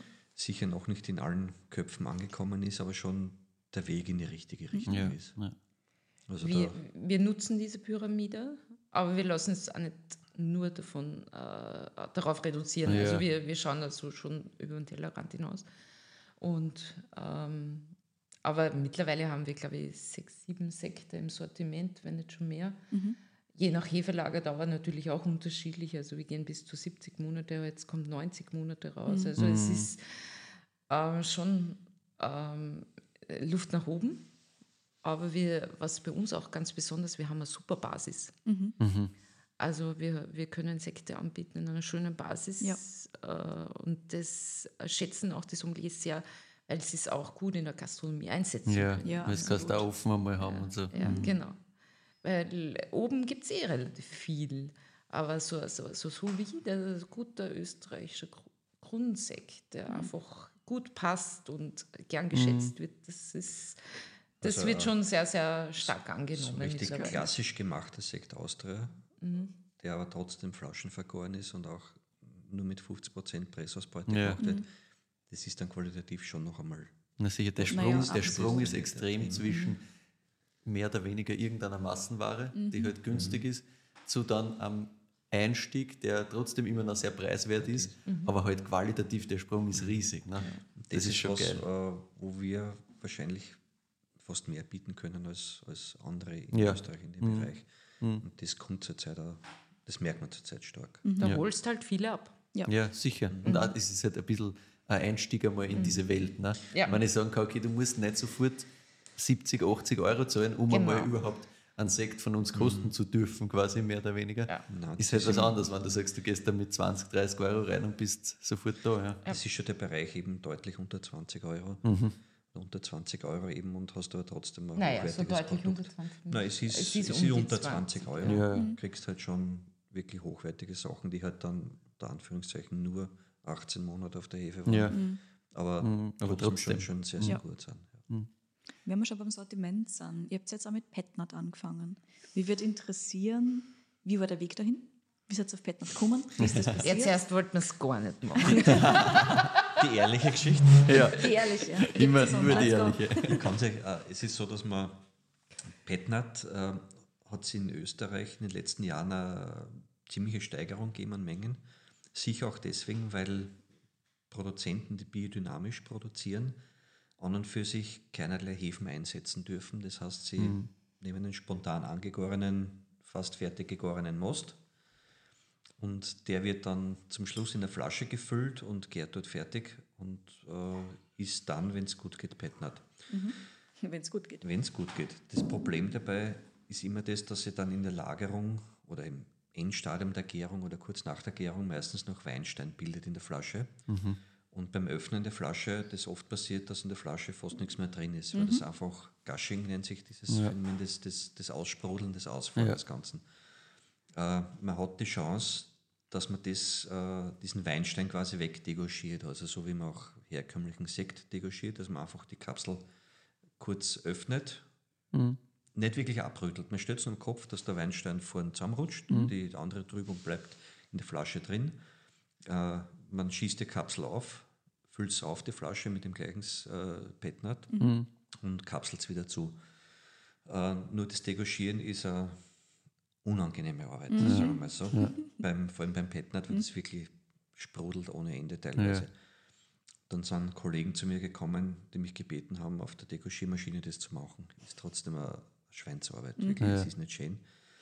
Und habe dann immer irgendwann gesagt, macht es doch bitte mal gescheiten Bettnat, der nicht so sprudeln. Haben sie gesagt, nur wie geht das, sag's uns. Und dann habe ich halt das wirklich machen Hast müssen. Hast du erweichen lassen? ich habe mich erweichen lassen und es ist der Unterschied ist einfach nur der, dass wir den Most, bevor man gären, einfach einmal stark runterkühlen, um ja. dort quasi schon den Großteil des Weinsteins auszufällen mhm. und erst dann in die Gärung zu mhm. gehen.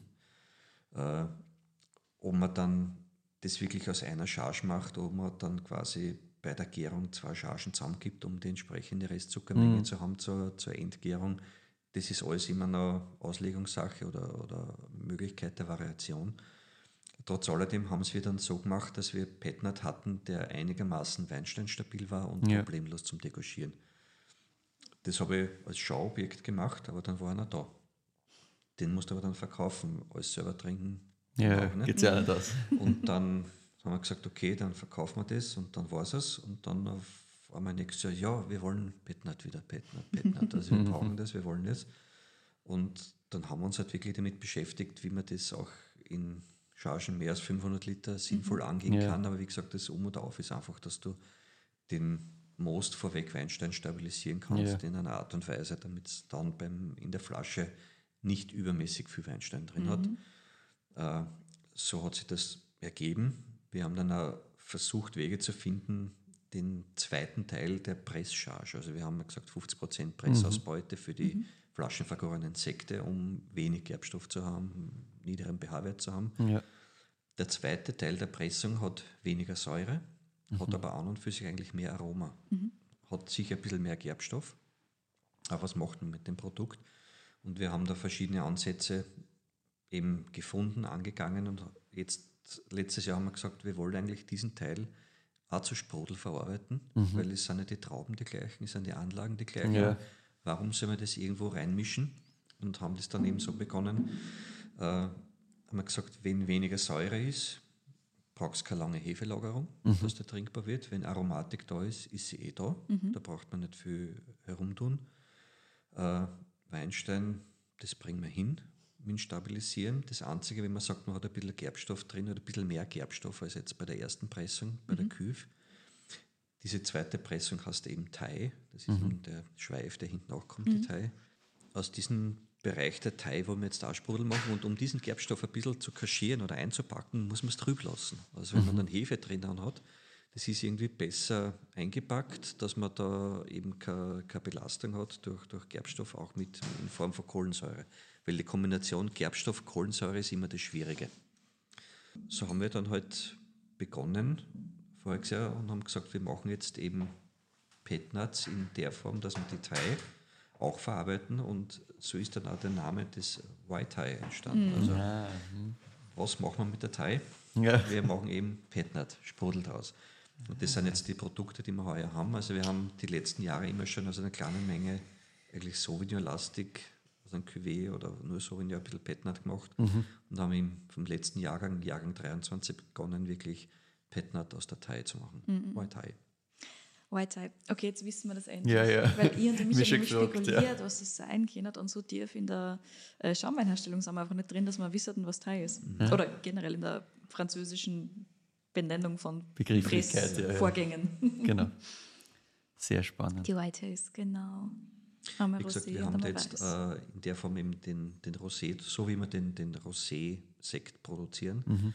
Das ist ein Cuvée aus äh, Pinot Noir, Zweigelt, kleiner Teil Syrah mit dabei. Mhm. Ist vom Anteil her eigentlich genau gleich gemacht. Mhm. Es ist eben dann diese zweite Pressfraktion, die wird dann eben als äh, Petnat vergoren, also nicht Mhm. mehr mit, mit zweiter Flaschengärung, sondern wird die wirklich als Petnat Mhm. gemacht. Äh, genau das gleiche eben beim Weißen. Da ist es aber so, dass die Cuvée größtenteils Chardonnay Riesling ist. Mhm. Veltliner ist in dem Fall weniger dabei, weil dort dann vom Säurespektrum das schon Ja. wirklich niederer werden Ja. wird. Ja. Also Chardonnay Riesling größtenteils, ein bisschen Veltliner, ein bisschen Sauvignon mit drin. Und die zwei beide wirklich alkoholmäßig leicht, also bei 11, ca. 11 Alkohol. Äh, Flaschen vergoren. Wir machen es aber trotzdem mit Kork und nicht mit Kapsel, weil Genau. wir dann in der Vergärung dann doch schauen, dass wir ein bisschen mehr Druck als die 2,5 erlaubten oder Ja. drei Bar tolerierten haben. Einfach, wenn man es auch glasweise trinken will, dass man nicht die Flaschen gleich leer machen will. Ah, ja. Das ist ja. natürlich, wenn du in der Gastro glasweise das aufmachst und es hat am nächsten Tag nur mehr so ein zartes kein Ja, richtiges ja, Sprudel mehr. das, ist den natürlich kannst du dann eigentlich schon schwieriger. verkaufen. Ja. Und insofern haben wir es eigentlich auch als Gastroprodukt Mhm. gemacht, deklariert. Natürlich jederzeit auf der Terrasse zu Hause genauso. Ja, Na ja. klar. Aber für die, für, die, für die Gastro sehr, sehr gut passend. ich glaube, wir kriegen einen Testschluck. Ja, ja. Sehr gut. Sehr gut. Sekunde. Also was halt besonders bei Petner bei uns ist, er ist mit Kork. There it is. Also? Habt ihr sogar einen richtigen Sound dabei. Sehr dazu. gut. Perfekt. Und ja, es macht schon mal ein bisschen spezieller. Was wir dabei einholen, ist eher die Frische. Man hat die Hefigkeit drinnen, man hat frische Aromen drinnen. Es ist äh, ein sehr jugendliches Produkt und es ähm, geht weg von, von, von diesen Reiferomen hin zu diesen sehr prime Aromen. Ja. Also auch schon eine Birne und ein Apfel natürlich. Und das begleitet mit, diesen, mit dieser stürmischen Art des Petnats. Ich sage einmal, für die Einstiegstrinker ist das ein Thema. Also diese Voll. jungen Mädels, Burschen, die jetzt mit Wein noch nichts am Hut haben, die können wir, glaube ich, ganz gut damit abholen. Leichter sind wir unterwegs, alkoholtechnisch. Ja. Und ähm, ich glaube also Leute, die natürlich so, äh, sich bekennen eher zur vegetarischen Küche oder die eher so in die Gemüseküche Mhm. äh, gerne experimentieren, Bowls, da passt das einfach Ja, super, ja. super gut. Ja. Das ist ein schöner Begleiter dazu. Super Trinkfluss nur dazu. Ne? Voll. Also, das funktioniert schon. Jetzt würde es mich natürlich interessieren, weil die Flaschen hier vor mir stehen. Wie sind diese Etiketten zustande gekommen? Weil die sind ja auch super, super spezifisch. Wir Ihr hauen jetzt natürlich dann auf die Fotos, Fotos, rein. genau. Welche Geschichte? Die echte oder die? Wiederum bitte die echte. Nein, es ist so, äh, wir haben wirklich ein, ein tolles Grafiker-Team einmal kennengelernt, Plutoniker aus dem siebten. Klar, das muss nicht sein. äh, der Markus, der Chef davon, den hatten wir mal über Kontakt, Kontakt, Kontakt bei uns im Haus und dann äh, sind wir drauf gekommen, neue Etiketten zu machen. Äh, und wir haben eigentlich wortlich gesagt, mach uns doch bitte das Gesicht zum Wein. Also das war das. Und irgendwie ist es dann wirklich die, diese, dieser Begriff Gesicht zum Wein ist weitergesponnen worden. Und dann sind wir drauf gekommen, dass wir im Betrieb einmal alte Kupferstiche Bilder gefunden haben, verschiedenste. Konnten es aber nie zuordnen, wer das ist. Wir wissen nicht, ob das wirklich Familie war oder ob das äh, Verwandtschaft oder Lehrer, Kindermädchen, Ja, auch woher immer. das Es kommt. waren Ja, auch ja. verschiedene Größen, verschiedene Orten. Die haben das dann grafisch sehr schön umbauen können, dass sie dann wirklich Teile dieser Köpfe verwendet haben und haben das dann umgebaut in ursprünglich drei verschiedene Pärchen. Ein jüngeres, ein mittleres, ein gereifteres Pärchen. Und so haben wir die, die Weine dann quasi mit denen versehen. Also die Ja. jung zu trinkenden frischen Weine, junge Pärchen, die mitten im Leben, das heißt also die Serie, die, Ja. die mittelgereiften und die Reserven waren halt dann der Lauf der Zeit. Und aus diesem Bereich heraus haben wir dann auch die Sektetiketten entwickelt, die eigentlich auch genauso wie im Laufe der Zeit fast ausschauen. Ja. Und die Variante Petnat, die haben wir dann gesagt, also die Pärchen, stell dir unsere Pärchen in einem Monty Python Film vor. Und Ja, passt halt gut zu dieser Variante Wirklich, Petnat, ne? das haben sie wirklich dann toll umgesetzt und toll gemacht. Und wie gesagt, das war schon für mich ein Bestreben, dass ich sage, wir machen Wein und Grafiker machen die Etiketten. Ja. Und wir haben ihnen gesagt, bitte einen Vorschlag zum Wählen, Mhm. Variante A oder B, und dann macht es nur mehr ihr fertig und Ja, aus. ja. Und wir kriegen das fertige Produkt und die haben das wirklich immer super hingebracht. Ja, ist ja perfekt, wenn du da wen hast, wo du auf einer Wellenlänge bist, der dich versteht, was Genau. dir taugt und was du haben willst. Weil ich finde es auch immer schwierig, wenn man versucht, das dann irgendwie selber zu machen. Ich will ja nicht, dass der Grafiker bei meinem Wein reinredet. Genau, Sekt. Eben. Ja. Warum soll ich einen Grafiker jetzt, ich kann ihm äh, eine Grundidee sagen, was ich mir vorstelle. Ja. Vielleicht eine Variante, wo ich dann noch sage, da können wir abwandeln, aber das müssen die machen. Voll. Das können die. Das Aber es können war die. Umstellung jetzt auch nicht sonderlich schwer, weil wir haben, sind hergegangen und haben das eigentlich über Nacht auf den Markt gebracht. Und ich sage mal, ein paar Wochen später hat jeder gewusst, wer das ist, weil es so viel anders war als andere Ja, das Etiketten schon. und das Gesprächs, der Gesprächsstoff war so stark, dass Na das klar. einfach. Ähm, und es ist immer noch, ja, es polarisiert. Ja, Mhm. Manche sagen, es geht gar nicht und manche sagen, es, es passt super cool. Ich denke, ja, mit Etiketten äh, machst nie jemand alles recht. Ja. Nein. Nein. Aber wir waren so stark damals, dass wir gesagt haben, wir, wir müssen uns jetzt nicht an irgendwas Altes halten, sondern machen wirklich ganz was Neues. Und ich glaube, in meinem Etikett muss man immer leicht adaptieren und anpassen und muss sich ein bisschen äh, schon an die Marktgegebenheiten richten. Aber ähm, es ist ein Ding, wo wir es gesagt haben, das passt für uns und das, äh, da trauen wir uns drüber. Es ist fast schon ein bisschen ein drüber trauen auch gewesen Ja, in die ja, Köpfe. sicher. Es war nicht so, dass das klar. Äh, klar war, aber Das ist jetzt gute zehn Jahre her. es war Zugang zu neuen Märkten. Was vor, vor gut zehn Jahren auf der Probe mit der Etikette, da sind die Leute mit dem Fotoapparat noch mal dort gestanden. Aber die letzten zehn Jahre hat sich so viel getan bei Etiketten, dass das schon fast wieder nett ist und das schon gar nicht mehr schreiend ist. Ja, ja. Aber das, ich glaube, es ist dann schon wichtig, da dran zu bleiben und dann halt Feinheiten zu spüren und Ja, so. natürlich. Aber nicht alles umzustessen. Nein, weil gar nicht, gar nicht. Es Also ist das- einfach sowas. Das Bild muss schon erhalten bleiben Genau. von dem Ganzen. Weil wenn ich, ich finde es immer super, wenn ich eine Flaschen von im Restaurant vorbeigehen sehe quasi und sofort weiß, von wem das ist. Ja. Und das funktioniert mit den Etiketten halt auch super. Absolut. War mit, mit ein Gedanken Ja. im Ganzen, ja. Und das finde ich so wichtig, weil alles andere ist eh schön, die reduzierten minimalistischen Etiketten, nur Aber wenn es dann 500 davon gibt, Genau, wenn sie austauschbar sind und ich weiß nicht, von welchem Winzer, Winzerin das jetzt genau ist, sondern es könnten immer noch Hm. 15 jetzt ein Top of Mind sein, finde ich es halt schade, weil dann grenzt die halt nicht Der. Burgund sind teilweise eh sehr, sehr, Ja, sehr, sehr, ja. sehr schwierig einzuordnen, weil das halt Aber auch man kennt so- also Burgund- Genau, da man hast du wieder das den. Vorteil, da erkennst du die Das Region. ist aber Das ganz andere Gegend. was anderes, genau. Ja, weil wir sind im Weinviertel und wie ich da begonnen habe im Weinviertel, da Genau, war ja meine das alles noch ziemlich anders. Da haben wir äh, mit Qualitätswein schon zu kämpfen gehabt, dass wir da was weiterbringen, was heute eh kein Thema mehr ist. Aber ich glaube, da haben wir die Chancen gehabt, dass wir ganz was Nächstes machen. Ja, Mhm. voll. Und wieso soll man es nicht nutzen? Ja, voll. Also Man muss aus, aus, aus Nachteilen manchmal Vorteile machen. Vollkommen, vollkommen. Nein, und vor allem sie funktionieren ja wirklich storytelling-technisch und visuell extrem gut. Ja. Also Wiedererkennungseffekt ist da, die Geschichte dahinter ist auch da und sinnvoll zu erzählen und erweiterbar sind sie offensichtlich auch. Also das finde ich optimal. Ja. Das Einzige, der Name ist sehr kompliziert. Im berauschten Muss Zustand natürlich nicht auszusprechen. Nein, das ist ein eingebauter Alkoholtest am Etikett. Das- Solange sie das aussprechen kannst, ist okay. Ich kann es auch im äh, nicht alkoholisierten Zustand teilweise nicht ordentlich aussprechen. Ja. Wie oft ich schon über Zuschmann Schöffmann gestolpert bin, mittlerweile geht es. Aber ich reduziere es dann oft auf meine Mädchen am Zuschmann natürlich, weil, weil ich ja als solches bekannt bin.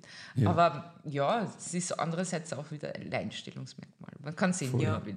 Nein, Aber damit hat, hat das auch geholfen. Obwohl es grafisch natürlich auch sehr schön gelöst ist. In der Vinothek die mit dem Namen. Ja, Den mit dem Namen. Mit die zwei.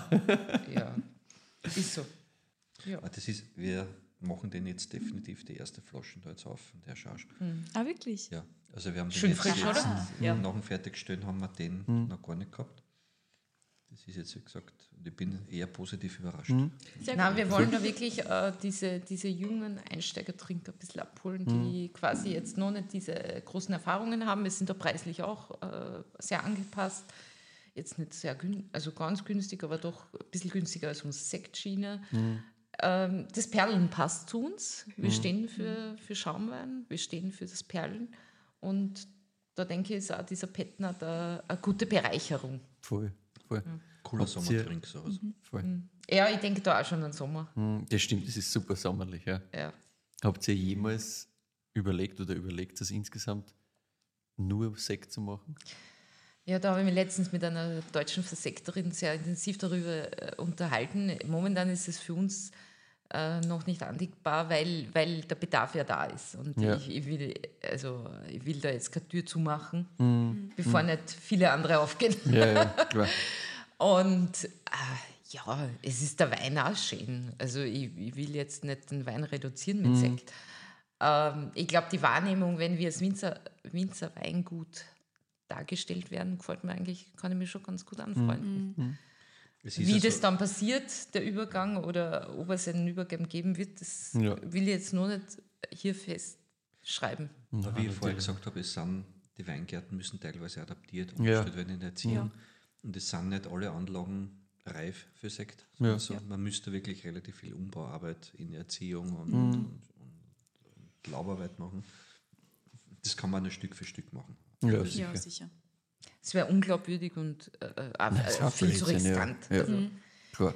Aber es ist einfach äh, die Vorarbeit und die Gegebenheiten. Mhm. Also vielleicht, es kommt darauf an, wie, wie das auch, ob, ob es einmal weitergeführt wird, wie die, wie die weitere Geschichte verläuft. Wäre meine nächste mal. Frage gewesen, Ja. was da so die Zugänge schon sind, ob es da schon Ideen gibt, wie es in der. Zukunft insgesamt weitergeht. Profifußballer Ja. und Profireiterin. Sehr Okay, gut. aber das heißt äh, im Endeffekt dann quasi als Investoren tätig. Ne? Ich hätte jetzt ein Weingut, als- also das Weingut als Sponsor gesehen. Okay, schau, das, Das ist sehen ja die Kinder perfekt. auch so. Tja, Okay, aber ihr seht das umgekehrt. Ne? Nein, das ist alles gut. Das Die Kinder sind. Gott sei Dank sportlich. Nein. Es ist, halt, das ist ein Thema, ich- also einen, einen Zugang zu den Produkten zu finden in dem Alter, das ist ja Schwer. Ja, Sicher. voll. Nicht sinnvoll. Nein. Überhaupt nicht sinnvoll. Wozu? Es ist, äh, wir haben bei uns im Betrieb das auch so aufgestellt, es sind alle Varianten offen. Es ist, äh, eine Weiterführung wäre möglich. Wir können uns ja vorstellen, wenn es keiner macht, dass du die letzten zehn Jahre nur mehr in den Keller arbeitest und dann nur mehr degauchierst. Ist doch auch eine Variante. Also, nein, ich, ich will überhaupt niemanden irgendwo hinzwingen. Naja, drängen. voll.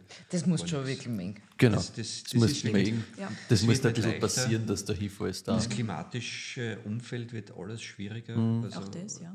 das ist natürlich auch was, was man bedenken muss. Will man das jetzt wem wirklich bewusst Mhm. antun? Ja, ja.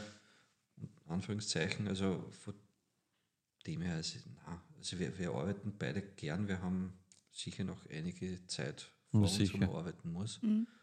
Will, soll, Darf. kann.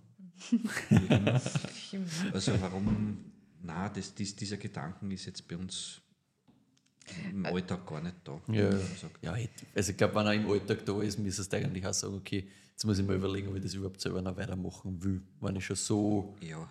die ganze Zeit nur überlege. Nein, wir, haben, wir haben so viele Sachen auch neue auf Hefe liegen, die es noch nicht gibt. Mhm. Also das sind ja Projekte, von denen wir schon wissen, die wir schon gemacht haben, die erst in ein, zwei Jahren überhaupt auf den Markt Mhm. kommen oder Ja. später. Äh, da ist ja wirklich noch viel Spannung da, auch für uns. Voll. Also das ist jetzt noch gar nicht irgendwo, Außerdem man hat sich ein bisschen das Lebensstil ja auch verändert. Also man will ja auch, äh, glaube ich, heute länger tun, weil man auch die Möglichkeiten hat und auch die. Vor allem, wenn es einen Spaß macht. Ja, genau. Und ich denke mal, solange so ist. Und, und ich glaube, man muss es auch den Kindern so ein bisschen weitergeben, dass ihm Ja. das, was man tut, auch gefällt. Voll. Und das genießen sie auch. Sie genießen die großen Vorteile äh, des Winterdaseins. Äh, sie präsentieren das auch ganz groß und stolz und sind da schon nicht abgeneigt. Fahren gern mit, aber sie sagen, schönen jetzt, da, Hotels. jetzt wollen wir da freiwillig helfen. Also da muss, ja, schon, muss schon was rausspringen. Logisch. Aber wenn sie arbeiten, kriegen sie was. Das soll also Ja, Ja, ist Ja. auch gut so, glaube ich. Cool. Ja, es ist so ein bisschen ein Geben und Nehmen.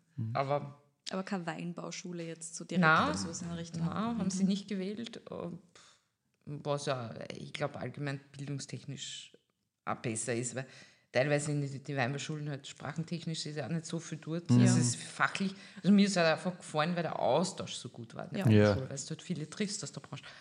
Aber jetzt vom, vom, von den Lehrfächern gibt es natürlich heute schon andere Möglichkeiten auch. Ja, eh. Voll.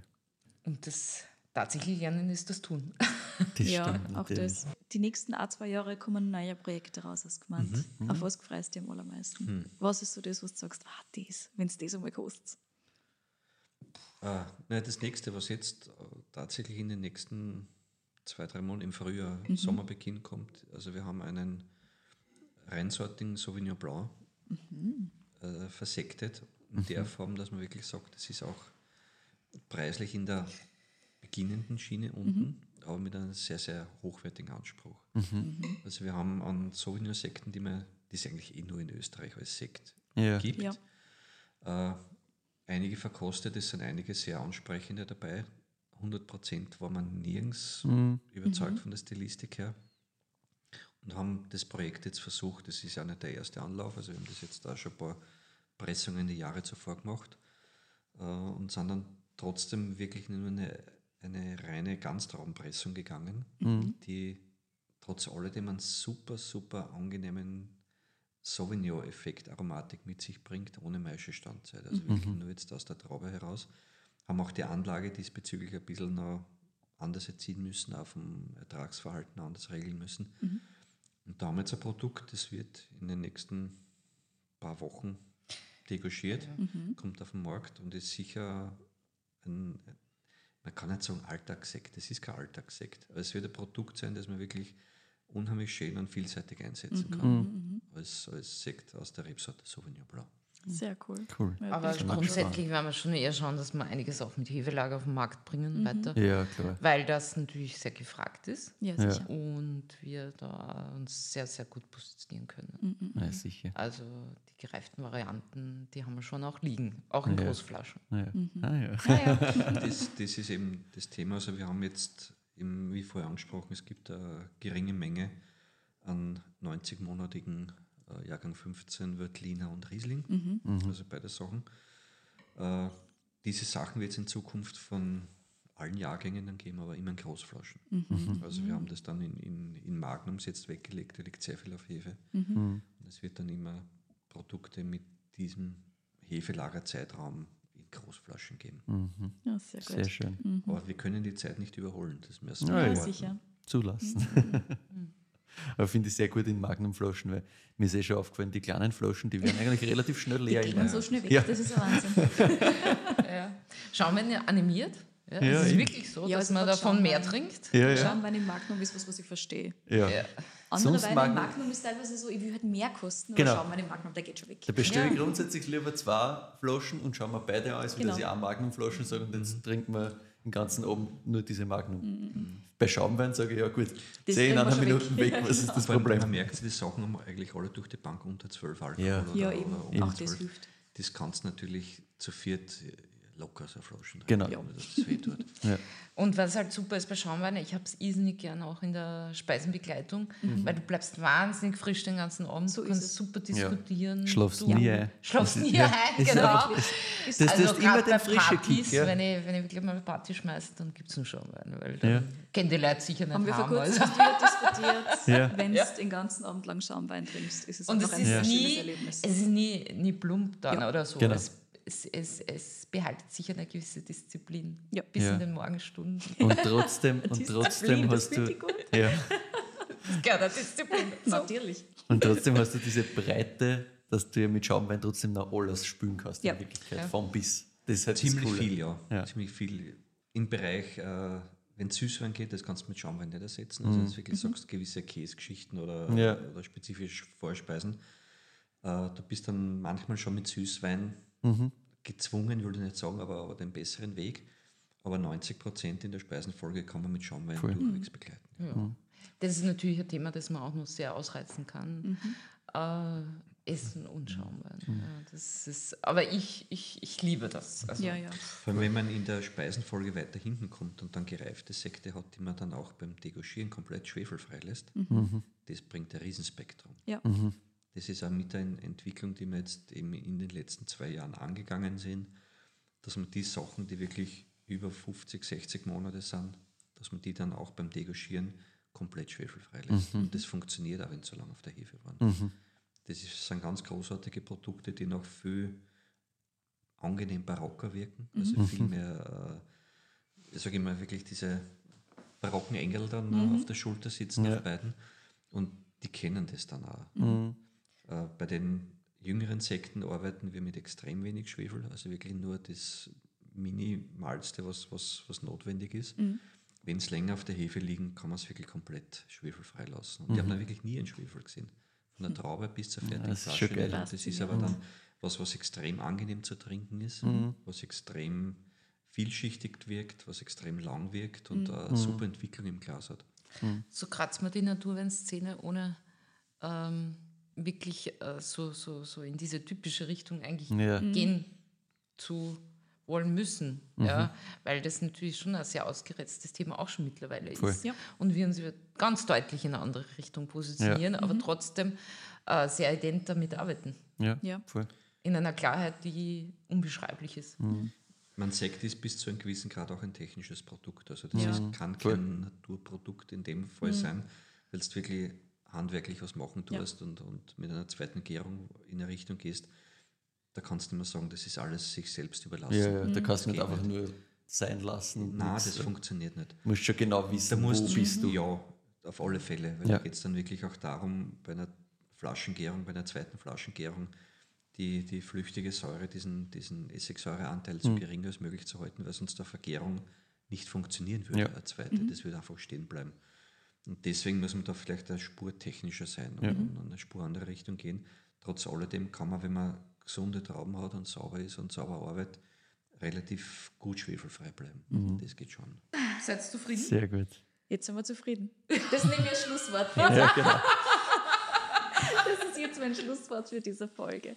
Danke euch zwar Dankeschön. Ja, für all bitte. die Infos, für eure Voll. Geschichten, die echten. Ja.